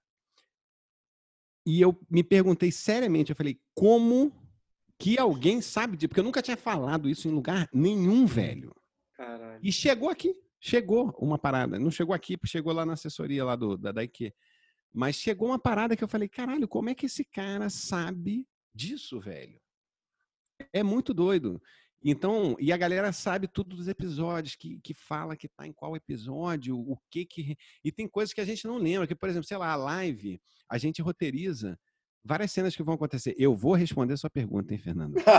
é, a gente roteiriza várias coisas, várias cenas. E muita coisa improviso, porque a gente roteiriza, sei lá, 100 páginas e a gente, no fim, são 5 horas e meia, tipo 600 páginas. A gente improvisa muita coisa. Então, muita coisa é dita, porque a gente vai crescendo esse universo ali em volta dos personagens, então fica meio fácil você improvisar e ficar no personagem muito tempo, porque como a gente já faz há muito tempo também, eu meio já sei como é que o Julinho vai reagir a qualquer frase e como é que ele falaria isso de um jeito engraçado, porque eu já sei meio o jeito dele de construir as frases, sabe? É uma parada é muito íntimo já. Então, muita coisa a gente fala que é improviso e que a gente não lembra, velho. E aí o cara fala, não, não, é porque você na live, o Julinho falou não sei o quê, não sei o quê, não sei o quê. Aí eu falo, caralho. Tem uma parte dessa galera que olha assim e fala, putz, vão estragar, putz, perdeu a essência, putz, não sei o quê. Porra, agora tem música, não pode. E do tipo, a gente tem uma curva para o Rogerinho, que na nossa cabeça é muito clara e que a gente está construindo. E é uma construção de personagem, e, e beleza. E passa por ele tem essa curva do. Ele amava música no último programa do mundo, aí descobriu que o Gabriel Pensador no Cachimbo da Paz falava de droga, aí passou a odiar. Ele, ele amava essa música. Tem a esquete, a esquete é maravilhosa, que ele liga para Daniel no último programa do mundo, fala que é Rogerinho do Engá, e que ele queria que o Daniel comentasse, lesse aí uma letra que é muito legal, que é do Gabriel Pensador. Aí, e era um, um quadro que o Daniel, ele, ele ele interpretava as letras. Aí, quando ele começa a interpretar e falar que tá falando da maconha, ele fala, não, uma maconha. Aí o Rogerinho fica revoltado. Eu amo, eu amava essa música. Essa música fala de droga. Isso é perverso. E, tipo, como se o Gabriel Pensador estivesse enganando todo mundo, fazendo uma música que é da paz e, na verdade, é da droga, não é da paz. Totalmente obscuro, informação. E aí, esse cara depois cair, aí o ambiente de música é ambiente de droga, e esse cara depois cair, no, hum, hum. afundar no mundo da música, para a gente era um caminho muito natural e engraçado. E a gente construiu isso porque a gente construiu porque achou maneiro. E da mesma forma, quando a gente foi para Globo, que a gente pensou, a gente fez a primeira temporada e falou, cara, vamos fazer uma outra parada que a Globo sinalizou de que a gente podia fazer o que a gente quisesse, assim, não, não o que quisesse. Óbvio que alguém ia ter que aprovar o formato, mas do tipo, pô, eu quero que a gente, eles queriam que a gente criasse livremente. E a gente ama o Serginho Total e a gente falou, cara, a gente tem que ser mais Serginho Total, vamos fazer. Se o Serginho tivesse dinheiro, o que, que ele ia fazer? Se esses pilotos aqui tivessem dinheiro, o que, que eles iam fazer com dinheiro? Neon, velho. Quando a gente descobriu que Neon é pra caralho, Neon é muito caro, velho. A Globo aluga. Pra você É. ter uma ideia, a Globo não compra, ela aluga Neon. É caro para caralho. Eu, assim, eu acho que eventualmente compra, mas no nosso caso era um aluguel de neon. E a Globo devia ter muito neon, né? A Globo a gente falou, a gente queria capotar uma Kombi, eles falaram, tranquilo. Mas Quero neon, comprar um vamos, neon, neon não. vê quantos, Neon, porque é vamos muito caro. Gê, sério, tem que ver quantos, porque é muito caro. E aí a gente falou, meu irmão, então tem que botar neon pra caralho, porque não torrar o dinheiro numa parada idiota, óbvio. Porra, eles, eles têm que fazer um programa, meu irmão, usar toda a estrutura que tem. Então, assim, vamos botar um touro mecânico, vamos, vamos ter música, vamos ter um músico no palco, aí ele vai ter o, o Evandro 2,5, que vai voltar para dar uma força e tal. Então, é- esse núcleo duro, vou chamar de núcleo duro, da galera que é mais purista do choque, eles, na cabeça deles, era uma parada do tipo. Isso tem toda a cara de imposição da Globo. Aí, ó, deram um banho de loja no choque e ficou. E aí, toda vez que me perguntam, eu falo, galera, a culpa é nossa. Foi a gente que deu essa ideia, foi o contrário. A gente pediu para fazer. Então, assim, é engraçado, porque todo mundo tem a percepção de que vai, ah, vai para Globo, vai mudar. Não mais, eu acho, sinceramente. A gente fez exatamente a mesma Então, coisa. essa poderia ser uma pergunta. Se realmente não mais. Porque, assim, dentro da minha percepção, é, eu já tinha assistido todos os episódios até então, quando foi pra Globo. E pra mim, o primeiro episódio teve uma grande diferença, que não foi nenhuma dessas que você falou, que eu até via como uma transição em uma, um storytelling ali. É, mas no corte, na edição, em especificamente cortar pausas, que eu achava ali um pedaço muito importante dentro de, da história sendo contada, né? A pausa que você ri. A Globo é uma parada que é gigante, é cara. Então, a gente tinha uma escolha que era muito dura, que era, a gente tinha lá a nossa minutagem. Na primeira temporada eram cinco minutos. A gente vai fazer o quê? A gente vai valorizar muito uma piada e deixar essa piada do tamanho que ela tem que ter, que muitas vezes era um minuto e meio, ou a gente vai botar duas piadas que a gente ama pra cacete e vai dar um jeito de dividir e ter as duas piadas. É uma escolha, que é uma escolha nossa, inclusive, porque inclusive a edição na Globo, a gente tinha, a gente usava o editor da Globo, porque era na estrutura da Globo, mas sempre tinham pelo menos um ou dois de nós junto do editor. Então, mesmo a edição na Globo, que é uma estrutura que, por exemplo, a gente era do núcleo do humor, que estava ali embaixo da Dani e do Márcios. É, o humor tinha suas ilhas na engenharia, mas o editor ele é de outro lugar. Então, assim, mesmo isso a gente conseguiu, assim, e conseguiu sem nenhuma luta, que era a casa, inclusive achou legal que a gente é uma galera que vai para a ilha para ver e para montar junto. Então a gente montava junto. Tinha sempre um de nós escolhendo os takes, do tipo, ó, não, o take que vale é esse aqui, pega todos dessa câmera e deixa esse, esse aqui você pode tirar. Tipo, a gente, a gente editou desde a decupagem. Então, realmente, a gente produziu como se a gente produzisse fora. Só que lá. Óbvio que passava pela aprovação de uma galera, muitas coisas não precisava, mas algumas, algumas precisavam. E a relação de quem tocava o humor na época, que era o Márcio e a Dani, sempre foi do tipo: qualquer coisa a gente pode brigar para manter a piada. Porque a gente tinha uma limitação, que era a única limitação, que era do horário. E aí qualquer pessoa teria em qualquer TV aberta. Que é, não posso falar buceta duas da tarde no domingo. Tipo, porque não pode? Porque ninguém pode. Então, assim, e como o choque também, o humor do choque nunca passou pelo palavrão, tipo, o que é engraçado no choque não é porque eles falam palavrão, sabe? Tipo, o humor não tá aí. E mesmo quando tem um palavrão, não é o palavrão. Porque, por exemplo, muita gente cita uma, uma frase lá do Julinho, que é um foda-se, que ele fala pro Maurílio, e o engraçado não é porque ele falou foda-se. O engraçado é que ele falou foda-se de um jeito meio doce, que ele falou foda-se. Então, assim, não é o foda-se que é engraçado. Se ele tivesse falado uma palavra que não é palavrão, eu, enfim, não vou conseguir pensar uma palavra agora, mas seria engraçado, porque tá no tom, não tá no palavrão. Sabe? Tá em falar uma parada escrota, super agressiva, de um jeito meio doce, sei lá. Então, essa limitação do horário nem era algo que nos preocupava muito. A gente teve duas vezes que foi uma questão. Foi uma vez foi que a gente fez uma piada com uma empresa que era uma patrocinadora que tinha dado não, que, e não era nem porque era uma patrocinadora, porque tinha, era uma patrocinadora que tinha dado uma merda por conta de, enfim, uma merda de contrato lá, qualquer. E aí a relação tava meio assim. E era tipo uma patrocinadora que patrocinava futebol, velho. Então é parada de muita grana entrando. E aí se a gente ia brigar por uma. E era uma piada que era. É, não, todo mundo sabe que, que bombom na loja tal é de graça. E, tipo, é uma parada até que eu acho que o Julinho falava. Eu não lembro qual era a marca agora. Quer dizer, eu lembro qual era a marca, eu só não vou falar. É, é. Vou criar esse... Mas era, era uma piada que era assim. Não era nem falando mal da marca, sacou? Não, não, não seria um problema se não fosse uma marca que tivesse tido um problema, sacou? Se fosse uma piada parecida com, sei lá, é, com qualquer outra marca que não tivesse esse problema, não seria um problema, porque a gente não está falando a marca tá uma merda, o produto tá uma merda, não tá, só tá falando Entendi. da, Inclusive- cabeça louca desse cara que roubava bombom porque achava que não tinha que pagar bombom porque é muito baratinho. Inclusive, lojas americanas, se quiser patrocinar aqui o podcast, a gente nunca fala pra roubar bombom aí, tá bom? E aí, Sempre buscando patrocínios. E, e digo mais, não foi nem porque a gente fez e aí é, mandaram o patrocinador reclamou, não é nada disso não. Foi só do tipo, pô, não vamos, não vamos, não vamos falar dessa marca especificamente, sabe? Uhum. Só isso. E uma outra vez que que a piada era, que é uma piada muito boa até que o Renan, ele faz um, um, um anúncio avisando as pessoas que as flores, a piada original era, você sabia que as flores são os pênis das plantas? Ele falava isso re- revoltado. E aí quando quando chegou para a gente mandou o roteiro para a galera ler, aí alguém acima de nós falou, cara, mas é pênis essa hora, não dá não dá para trocar por outra coisa, tipo genitália. E aí a gente achou mais engraçado genitália.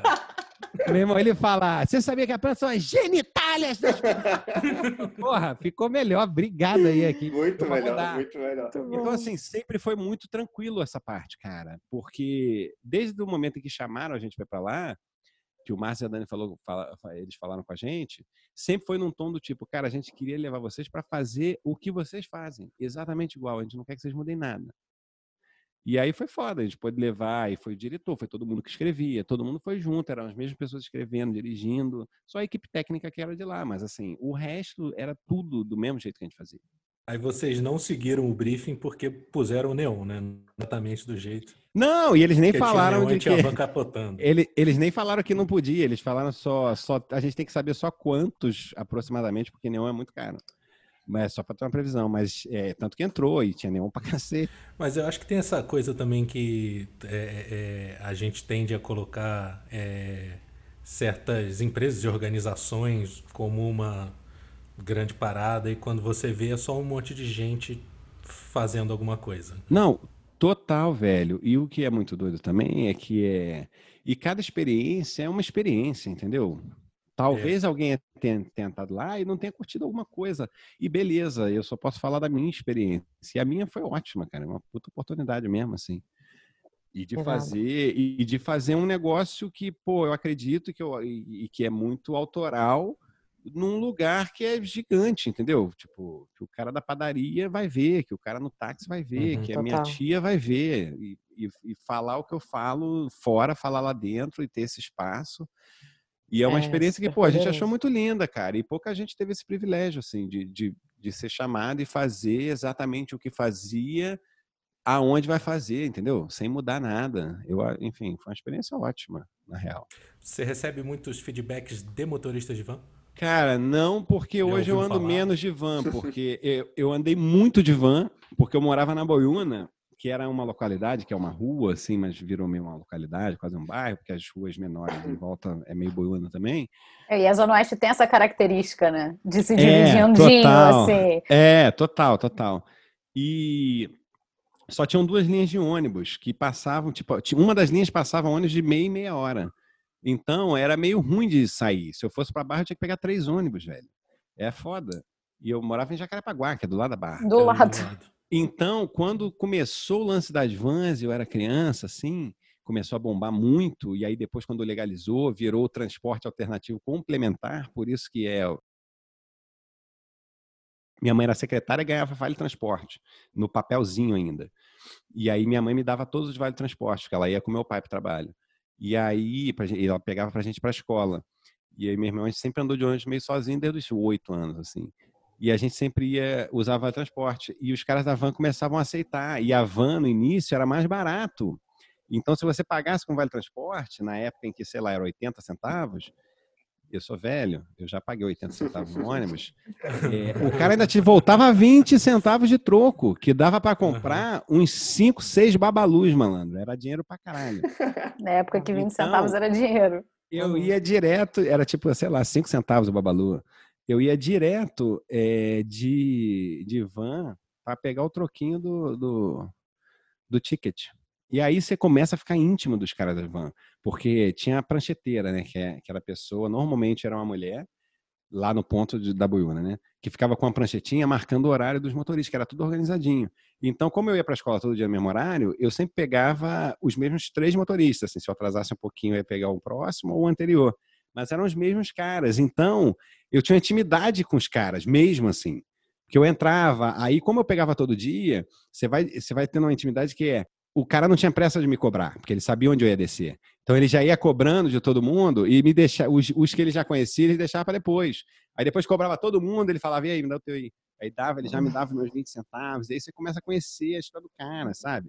É Uhum. muito doido. Às vezes você não tem o dinheiro, aí o cara te leva, fala, pô, me leva lá, amanhã eu te dou tal. O cara já te conhece. Então, tem esse micromundinho que me era muito familiar mesmo. E o meu vizinho, o Pezinho, que era um vizinho que era mais velho que eu um pouco, ele tinha uma combizinha que ele fazia, ele trabalhava também no transporte eh, complementar. E ele, a Kombi dele era muito foda, velho, porque ele foi um dos primeiros caras de Jacarepaguá a ter a Kombi que abre a porta no botãozinho, porque eles primeiro tinham uma alavanca. assim. Tirava onda, Eles tirava abriam a onda. total. alavanca e era uma alavanca meio uma parada mecânica mesmo, que ele puxava assim a alavanca, aí a porta abria, ele fechava a alavanca. Esse cara foi o primeiro a botar o botãozinho, foi o primeiro a botar a TV, foi o primeiro a botar tapetinho maneiro com neon embaixo. Então a van do cara, sei lá, parecia um, um matadorinho, entendeu? Porque era a van do transporte que era Amém. super cool e super limpa, sabe? muito limpa. E ao mesmo tempo, o carro era um happening, né? Porque ele tinha um som maneiro, porque ele tinha o DVD. Então o carro era meio orgulho dele, ele nem tinha outro carro, o carro dele era a Kombi. Era muito foda, velho. Ô, Leandro, é, deixa eu te contar uma coisa. A gente tem umas perguntas aqui do pessoal da firma. Porque, né, quando a gente vai entrevistar alguém, a gente sempre pede uma ajuda pra eles. E, galera, vocês têm alguma pergunta pra eles e tal? E aí eles mandaram umas perguntas aí pra você. Então, vou ler aqui pra você responder a galera, tá bom? Então, primeiro, não, na verdade, não foi uma pergunta. Foi a Nina que pediu pra você fazer um breve review de The Office. Pô, cara, eu sou muito fã de The Office, velho. É uma análise. Não, eu acho brilhante mesmo, assim. Acho que talvez o maior. E aí pode botar tudo, pode botar Monty Python, qualquer coisa. Pra mim, o maior episódio. Não vou nem falar série, porque aí analisar um trabalho e comparar, eu acho meio doideira. Mas, assim, pra mim, o mais primoroso episódio de humor já feito é aquele do incêndio do The Office. Aquela cena, velho, tem muitas coisas que são muito geniais num nível, assim, inalcançáveis. Mas, especificamente, a cena toda dele esquentando, da parada dando merda, e aí o gato sobe, aí, sei lá, dois minutos depois o gato cai de o gato cai, você lembra que tinha um gato. A parada é primorosa, velho. É um nível muito alto, assim, tipo, é muito sinistro. É, é de ficar arrepiado. Tem, um, tem um- uma fala nesse que é o Dwight, quando ele fala, ele acende o cigarro e ele fala: fumar hoje vai salvar vidas. Fumar hoje vai salvar vidas. É, é tudo, é tudo. Esse E é episódio primoroso pra mim, assim, de tudo, assim, de estrutura, o roteiro é muito foda, é tudo muito amarrado, mesmo que é amarrado em roteiro, que eu acho uma parada muito difícil, que é o roteiro correto, amarradinho, que, e que mó galera elogia e fala, não, mas é muito foda, esse roteiro é perfeito. Normalmente eu acho uma merda, porque é racional pra caralho, sabe? Tipo, é muito evidente que é uma história bem escrita, tipo, porra, eu não quero pensar que é uma história bem escrita, eu quero ver a parada e depois, quando eu estiver, sabe, vendo pela terceira vez, eu falar, caralho, é muito genial por isso, por isso, por isso. Mas eu não. É, é igual música, sei lá, tipo, eu acho um saco, um saco mesmo a galera da técnica na música. Ah, porque, porra, o Steve Vai toca muito. Ah, porque o baterista do Rush para uma moeda na parede. Foda-se, velho. É bonito uma moeda na parede? Porque música pra mim assim é bonito. Você acha bonito, sabe? Tipo, te toca e te toca porque é bonito. E seja porque é bonito, porque a letra é bonita, é, seja porque sei lá tem um sentimento ali subjetivo que é bonito pra você, sabe? E te toca porque você acha bonito. Porra, não é bonito o cara parar uma porra de uma moeda na parede? O que, que eu vou fazer com isso, velho? Eu vou chorar porque eu tô vendo uma, moeda na parede? Eu quero chorar, pô, quero rir. Eu, porra, deixa eu me emocionar.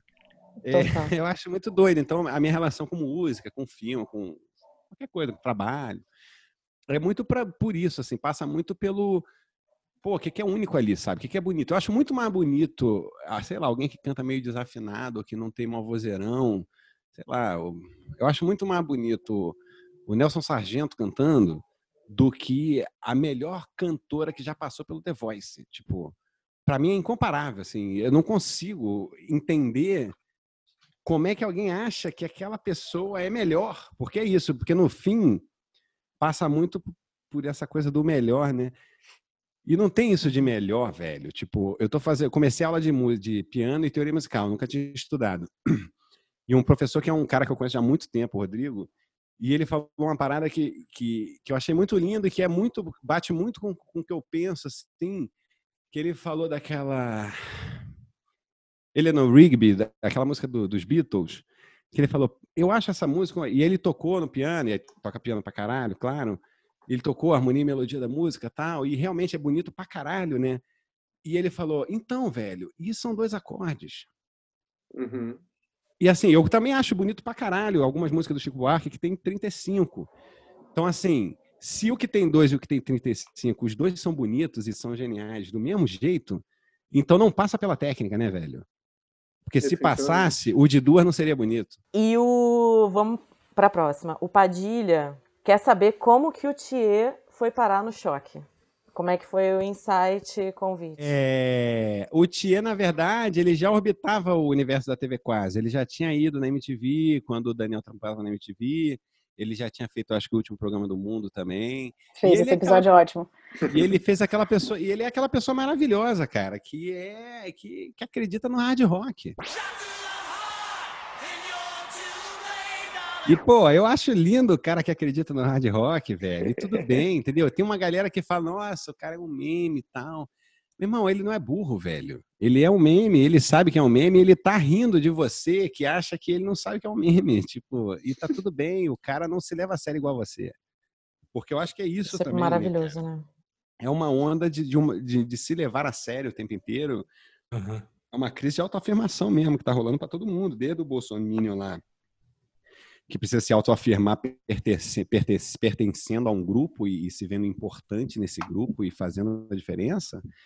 Tem a galera da autoafirmação de se levar a sério para poder acreditar que a vida dela é a vida que ela queria estar vivendo mesmo.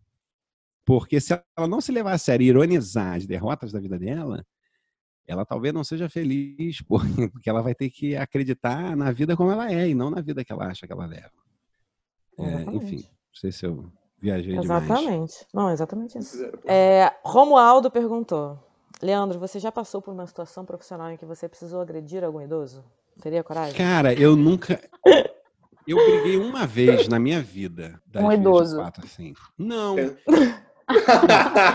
Eu Não, briguei até duas não vezes, pra foi. ser honesto. Não, pra ser honesto, eu briguei duas vezes. Uma vez foi com um amigão meu de infância, que era o Pablo, que hoje em dia eu vejo assim que como é, é foda isso, a gente faz um trabalho que é diário mesmo de, de deixar de ser um babaca, né?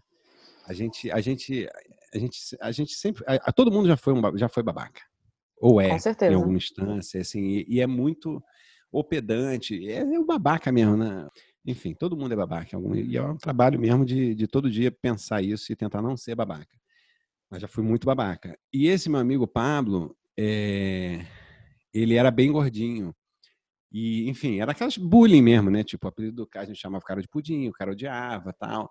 E aí, numa dessa, alguma zoada que eu dei, ele mandou eu parar, e aí ele partiu pra cima de mim. E eu sempre, ele sempre foi muito meu amigo mesmo, frequenta minha casa, é meu amigo até hoje tal. Mas eu era essa pessoa babaca, né? Ele era meu amigo apesar disso. E todo mundo zoava ele. As pessoas me zoavam também, porque assim, Jacarepaguá, subúrbio, também era muito zoado, meu apelido era batata, tipo, normal. Mas assim, eu era um babaca. E aí ele partiu pra cima de mim e eu, meu irmão, entrei em pânico, porque eu dei um soco nele e ele nem ligou pro soco, ele continuou andando em minha direção. E aí eu corri, eu falei, eu vou apanhar, eu vou apanhar muito, muito, muito, muito, muito, muito. E o Pablo é a pessoa mais doce do mundo, velho.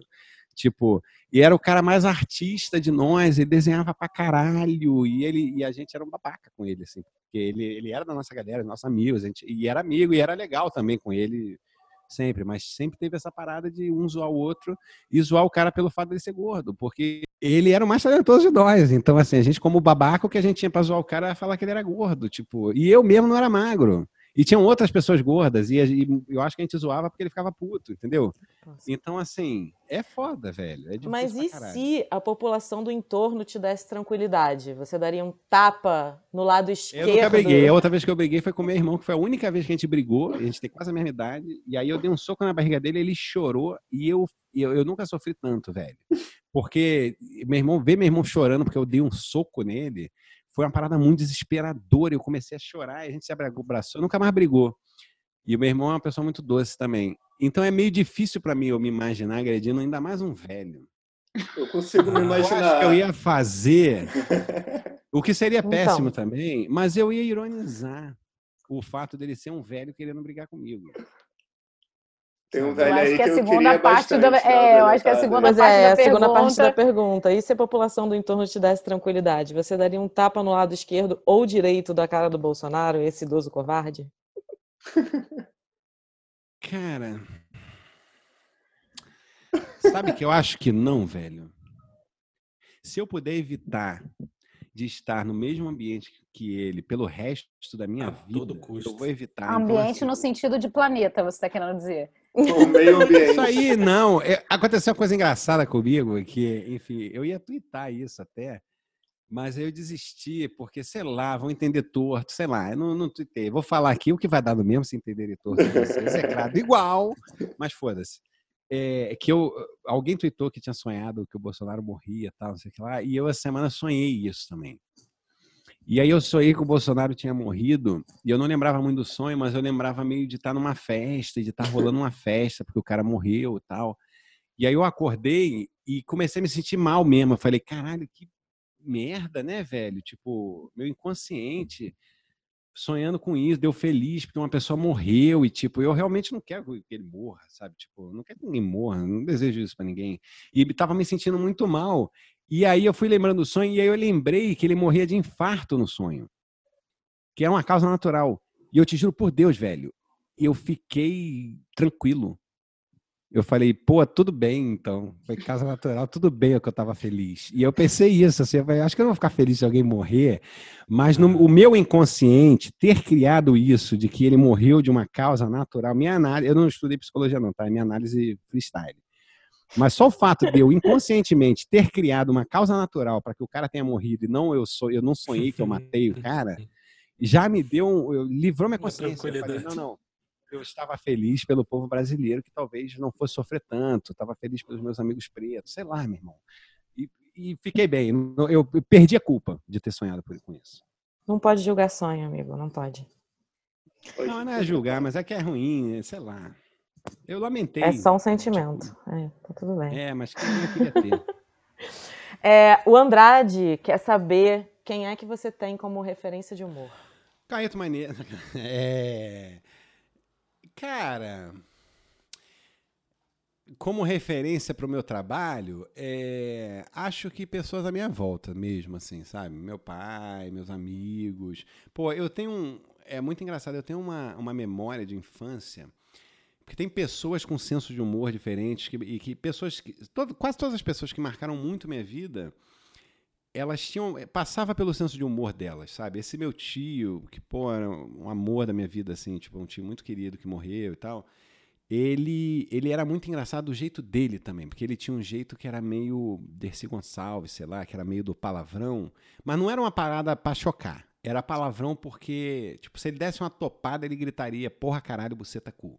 Tipo, era o jeito do cara, assim. Só que ao mesmo tempo ele, ele era doce, tipo, ele era meio herói da minha infância. Foi o cara que me incentivou a ter um violão, foi o cara que me deu tinta para aprender a pintar. Eu nunca fui pintor, nunca soube pintar direito, mas foi o cara que sempre incentivou essa parada na minha vida. Era o cara que tirava foto, sabe? E sempre foi o cara do tipo, ele não sabia nenhum acorde no violão e compunha e fazia as músicas dele, doideira, e tipo, aí tinha tentado vender uma música pro Raul Seixas, aí morreu dizendo que o Raul Seixas roubou uma música dele, tipo, era um tio muito emblemático na minha vida, assim. E ele tinha esse jeito, que era o senso de humor. Quando eu lembro com ele dele, assim, de mais, os momentos de mais doçura que eu lembro dele, eram momentos absolutamente surreais. Tipo, ele tinha um caminhãozinho, tipo Jubiraca desses velho, que ele usava para ir para o sítio que ele tinha, perto de Duque de Caxias, que era um sítio que ele comprou em Mauá, ali perto da Baía, da, da Baía de Guanabara ali. E aí a gente pescava siri na Baía de Guanabara, era um sítio num lugar meio, meio zoado, mas o sítio era muito legal, porque a, a gente ia para lá, era mato, planta pra caralho, e era muito foda. Ele passava lá em casa e parava o carro, falava, sobe aí no carro. Aí a gente subia ele falava, se fuderam, hein? Porque eu tô levando vocês que eu tenho que virar a laje lá. Aí a gente chegava lá descobria que era para virar a laje. A gente achando que ia ficar na piscina. E, e esse jeito dele de ser doce e sendo muito filho da puta no, no, no bom sentido, era muito foda. A, a, memória mais nítida que eu tenho dele, a gente devia ter uns 7, 8 anos. E ele, e ele tinha essa parada do Vale Transporte também, que ele ganhava no trabalho e sempre sobrava. E aí ele tinha os esquemas dele de comprar carne com vale transporte. Que é quando sobrava no fim do mês, ele pegava tudo que sobrou para fazer um churrasco para os sobrinhos e tal. E aí eu tenho essa memória de um dia que a gente ia fazer o churrasco desse sítio dele, e aí a gente parando assim no, no açougue que ele nunca tinha ido na vida, que ele viu aberto, que era o que tinha aberto, o cara já fechando o açougue, aí ele botou meio corpo para fora do carro assim, aí gritou de onde ele tava, não fecha não, amigão, pelo amor de Deus, não fecha agora não, tô com meu sobrinho aqui, vou fazer um churrasco, não fecha agora não, logo agora, porra, que eu ia enfiar uns vai de transporte no teu cu aí, porra, fecha não. E ele falava isso mesmo, e o cara olhava meio assim, caralho, quem é esse cara? E aí ria e vendia no Vale Transporte pro cara, pela do, sei lá, pelo carisma dele, sabe? Então sempre me marcou. Esse, eu tive um amigo da quinta série que eu estudei, eu estudei seis meses com o cara, velho. E tem coisas que o cara fala, do jeito que ele falava. O primeiro que o apelido dele era Cebion, e eu já achava isso muito fascinante. Então, assim, não era uma parada ele ter um nome, sei lá, Célio, Cecélio, Cebi, Cebion, virou Cebion. Eu nunca soube porque que o apelido do cara era Cebion. E ele era o bobo da corte da turma, assim, ele era o piadista da turma, que todo mundo ficava esperando o cara fazer uma piada. Então, a gente estava aprendendo, e eu estudei escola pública a vida inteira quase. Então, eram os professores, muitos bons professores, bem intencionados, sem nenhuma estrutura, e muitos professores que já tinham ligado foda-se, e foda-se, sabe é? Eu lembro que a gente, alguma matéria, e o professor de inglês que tinha, ele explicava as coisas em português, traduzindo. Tipo assim, nitidamente era um professor horrível. Ele falava, é, qual é o seu nome? What's your name? Tipo, é aquela parada de você falar a frase em português e falar em inglês. Tipo, é o pior jeito de você ensinar inglês para alguém. E aí o Cebion, ele tinha uma parada que era o jeito que ele falava, que ele, ele falava assim, professor, se eu quiser perguntar para alguém, eu lembro, eu lembro exatamente o que o cara falou, sacou? De tanto que me marcou. E aí hum. ficou todo mundo em silêncio, e o professor perguntar o que, Anderson? É, você é um molusco, não é? Você não é um molusco. Era isso que a gente estava aprendendo. Como falar isso em inglês? Você não é falar negativo e afirmativo. Você não é um molusco, é? Cara, isso não é engraçado, né? Mas o jeito que o cara falava era muito engraçado. E eu via que era só porque é o jeito do cara. É por, por quem ele é.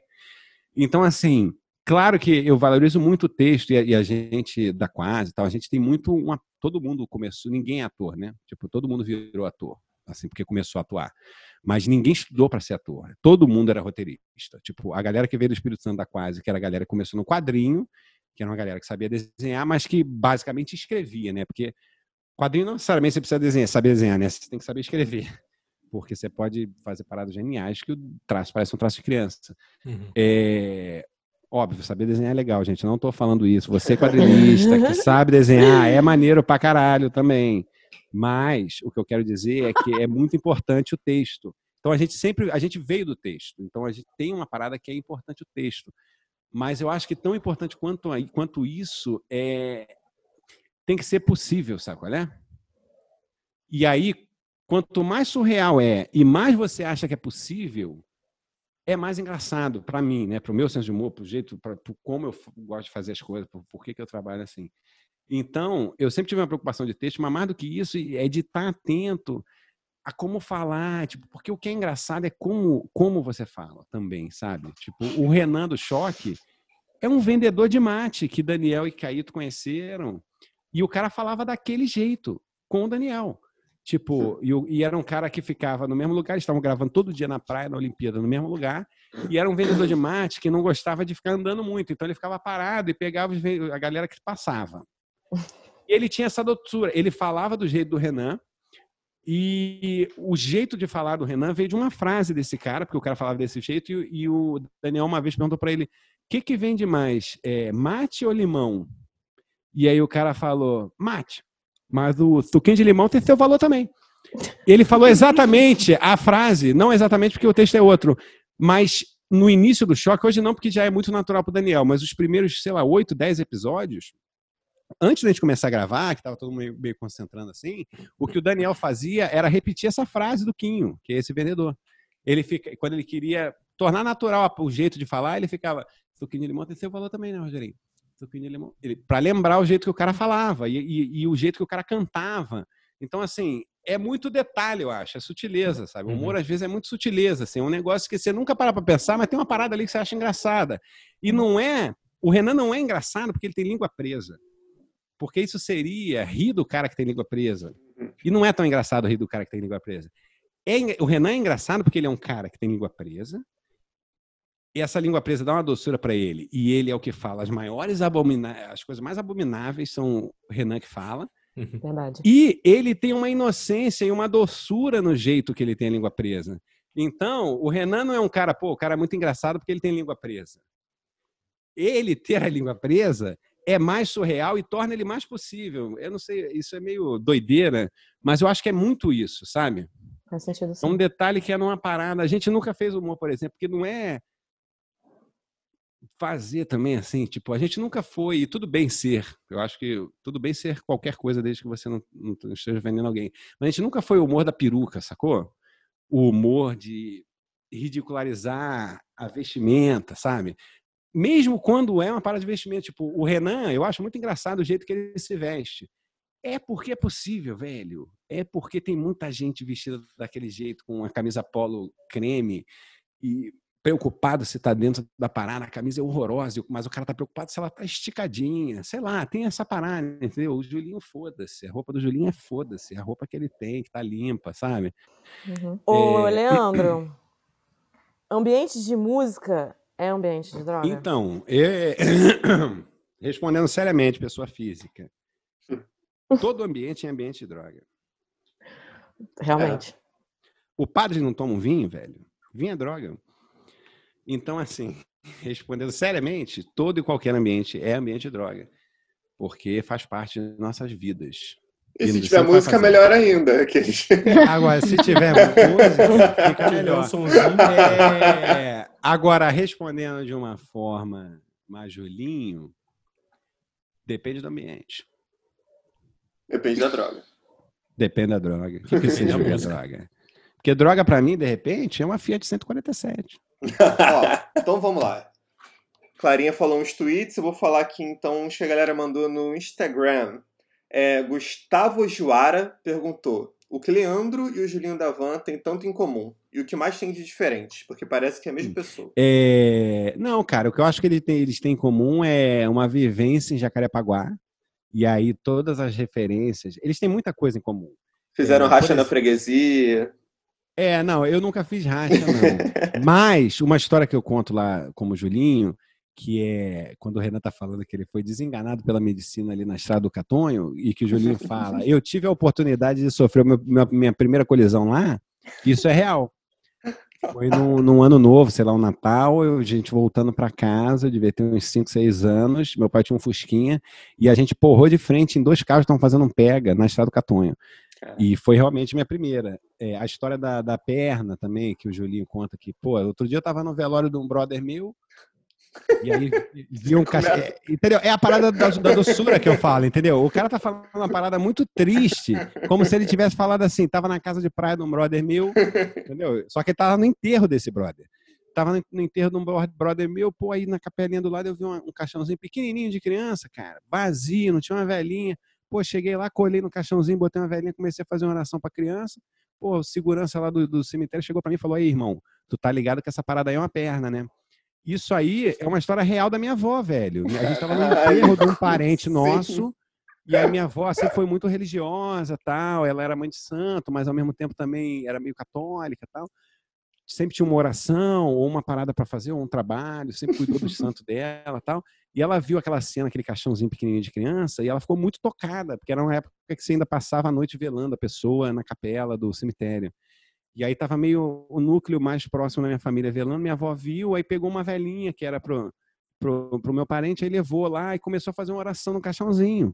E aí o segurança chegou nela e falou: Senhora, isso aí é a perna de um rapaz que foi amputada e a gente vai enterrar amanhã. E aí minha avó voltou contando isso, caiu na gargalhada.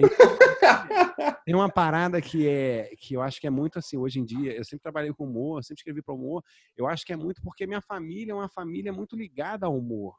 E aí eu não sei porque eu não tenho uma referência fora disso, mas todas as pessoas que eu conheço são muito engraçadas, a grande maioria.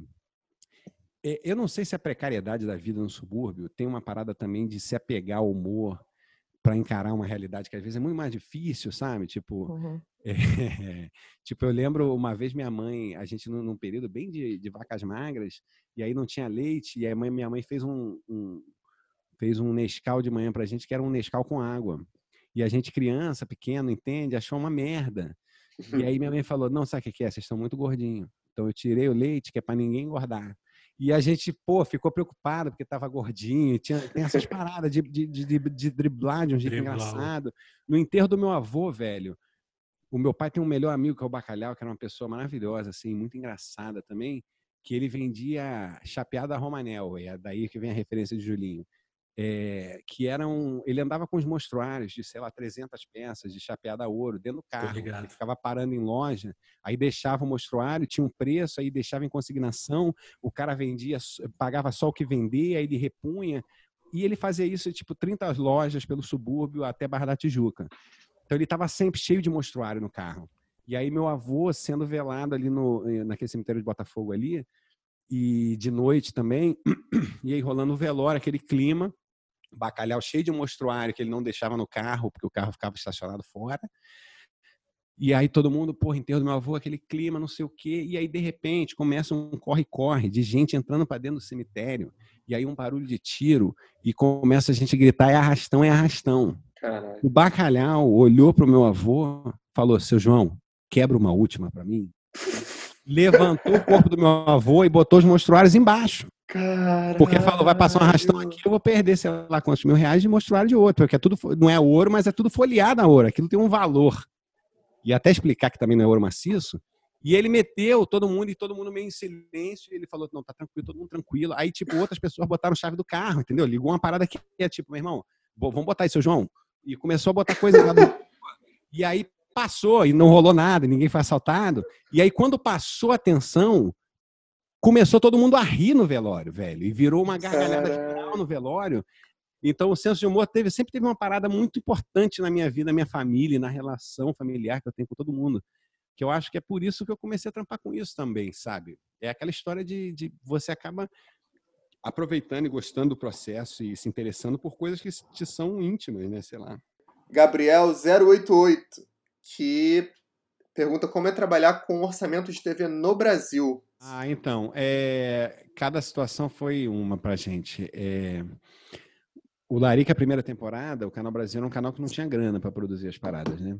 Então, assim, tinha muito programa de entrevista, não tinha programa de ficção, por exemplo, porque era mais barato, tipo, início. Hoje em dia o canal está um pouquinho melhor. É, então, o orçamento do Larica era um orçamento muito pequeno. A gente, se eu não me engano, não sei se eu posso falar isso. Ao mesmo tempo, o contrato tem mais de 15 anos, sim. Mas era, era ínfimo, assim. É... Então, a gente sempre usou a precariedade ao nosso favor. Então, o orçamento precário do Larica era uma merda, porque eu era diretor e roteirista do Larica Total, e eu ganhava tipo 300 reais por episódio. É, é, há 10, sei lá quantos anos atrás, 10, sei lá, É. um pouquinho mais, é 2008. 10, 12, né? É. É, 10, 12. Então, assim, não é também, ah, mas 300 reais nessa época era muito dinheiro. 400 reais era muito dinheiro. Tipo, não, não era muito dinheiro. E era um trampo que consumia a nossa vida. O Larica a gente fez três temporadas porque a gente não ia ter saúde para fazer mais. Mesmo assim. Não, e aí é sério, e não é uma piada isso. É, o Caíto e o Felipe, mais até do que eu, quer dizer, a gente sofria de formas diferentes. Porque o Felipe Abraão, que dirigia, éramos um trio, né? A gente escrevia, dirigia, fazia meio tudo junto, dividia a direção em algumas partes. Eu ficava também mais preocupado com, com o roteiro, tal, o Caíto mais preocupado com a direção de ator, o Felipe mais preocupado com enquadramento. Tipo, a gente ia dividindo e a, e a parada sempre foi. E na hora de escrever, todo mundo dava ideia, tipo, todo mundo mesmo. O cara que era só o produtor, não existia isso, ah, só produtor, essa visão maluca das pessoas de que alguém é só uma coisa. Tipo, eu nem diretor era, velho. A primeira vez que eu entrei no set para dirigir foi para dirigir o Larica Total. A primeira vez que eu entrei no set que eu vi alguém dirigir, eu tava dirigindo. Nunca tinha visto alguém dirigir uma parada. Entendeu? Tipo, e até hoje eu sou assim. Eu não sei eh, o que, que o assistente de direção 1 faz. Não sei. Porque eu nunca dirigi uma parada que eu tivesse um assistente de direção. Então eu não sei, velho.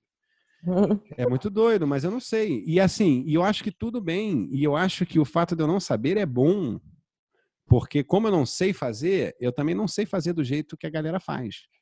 Então a chance de eu fazer uma parada que é diferente do que a galera faz é enorme, porque eu não sei qual é o jeito. É, E isso para tudo, né? Eu nunca estudei. Pô, eu fui usar Final Draft, que é o programa de roteiro tal, quando eu fui escrever a série da Netflix ano, ano passado, retrasado, sei lá. Porque aí tinha que escrever no Final Draft, porque tinha que ir no Final Draft. E até então eu nunca tinha usado, eu tinha que aprender a usar, velho. E eu não sei usar direito, eu não sei fazer o modo revisão, eu não entendo, não consigo entender, tipo, a lógica da parada, que é um modo, você bota, a pessoa bota, tipo, não sei, não sei mesmo. E acho que tudo bem. Me perdi de novo. Vai, me ajuda. Orçamento Não, de era isso. Tá... Ah, é, orçamento. Então, a É, precariedade é parte do meu trabalho também, porque eu sou precário. E aí, eu sou precário no sentido de que eu não tenho educação formal para várias coisas. E essa precariedade faz com que eu me vire para fazer. E o fato de eu me virar para fazer acaba virando uma estética, porque, sei lá, meu irmão, pelo acaso que seja, sabe? Então, eu acho que o fato de eu ser ignorante me salvou. Porque eu estaria fazendo o quê, sacou? Quando eu entrei, eu entrei na Globosat lá como estagiário para fazer mídia. Eu programava na grade de programação num programa chamado STV.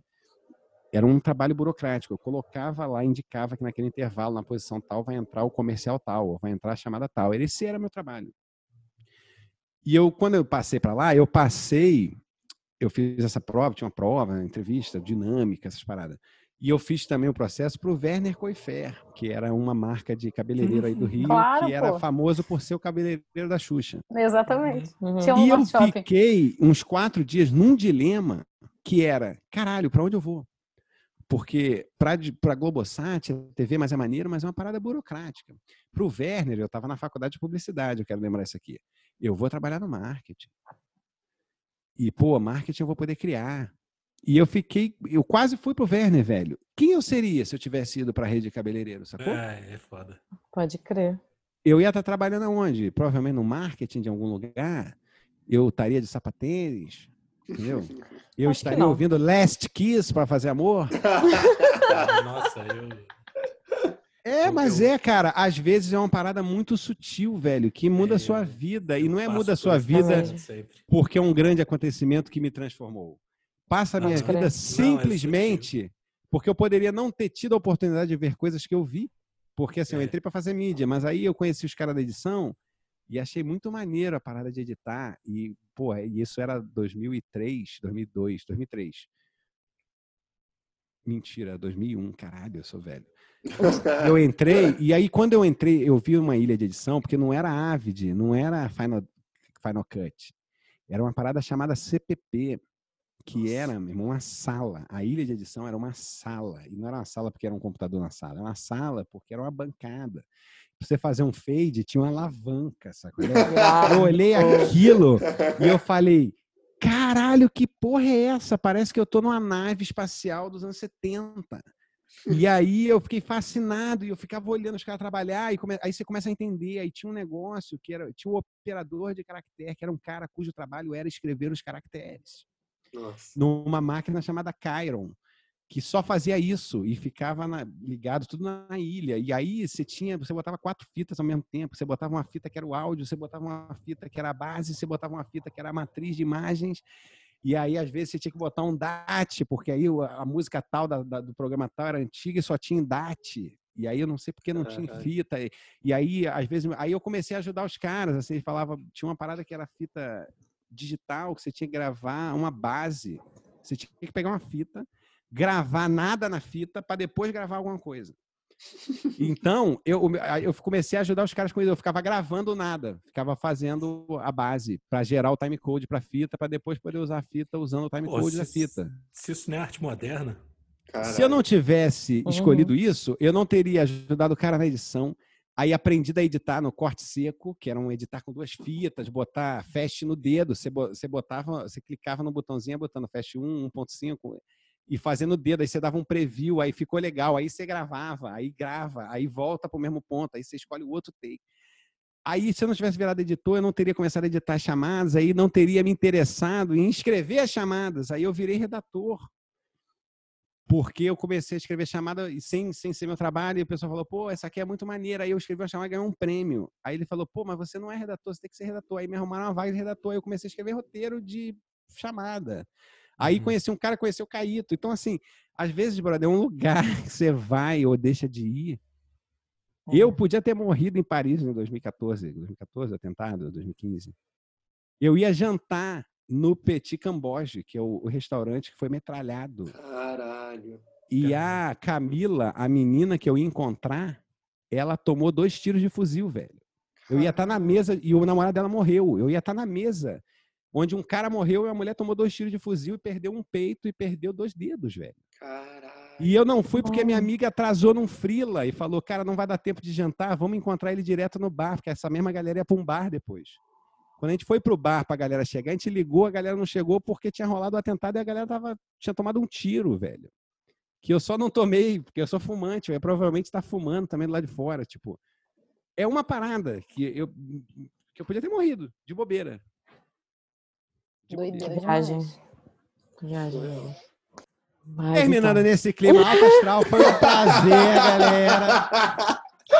Espero que agora vá todo mundo fazer um spinning com essa energia gostosa que a gente deu aqui pra vocês. Agora é hora de ligar um som alto e fazer um Meu spinningzinho Deus. pra queimar essa energia. A gente vai terminar com as músicas da sua banda, que eu já esqueci o nome. Eu toquei numa banda cover do Legião Urbana com o ex-baixista do Legião Urbana, com o Renato Rocha. Que tinha uma banda cover da, ele tinha uma banda cover da ex-banda dele. Isso aí é impressionante, né? Isso é ser Isso é muito bom. Um dinheiro tinha dinheiro pra tirar. Me deu saudade até de receber um troco errado de um desconhecido pagando a passagem do coletivo. Saudade até desse ar poluído de São Paulo. Não vejo a lua, tem uma cara. Não vejo a lua, tem uma cara. Bom, pessoal, espero que tenham curtido o episódio. As referências mencionadas nele estão linkadas no nosso site, ihateflash.net barra ihatecast. Confere lá se quiser se aprofundar um pouco mais sobre os assuntos. Ah, e para saber em primeira mão quando que vai sair o próximo, fica ligado no nosso Instagram. Inclusive, tem vários conteúdos sensacionais rolando por lá. Até a próxima e vamos ver o que vem por aí.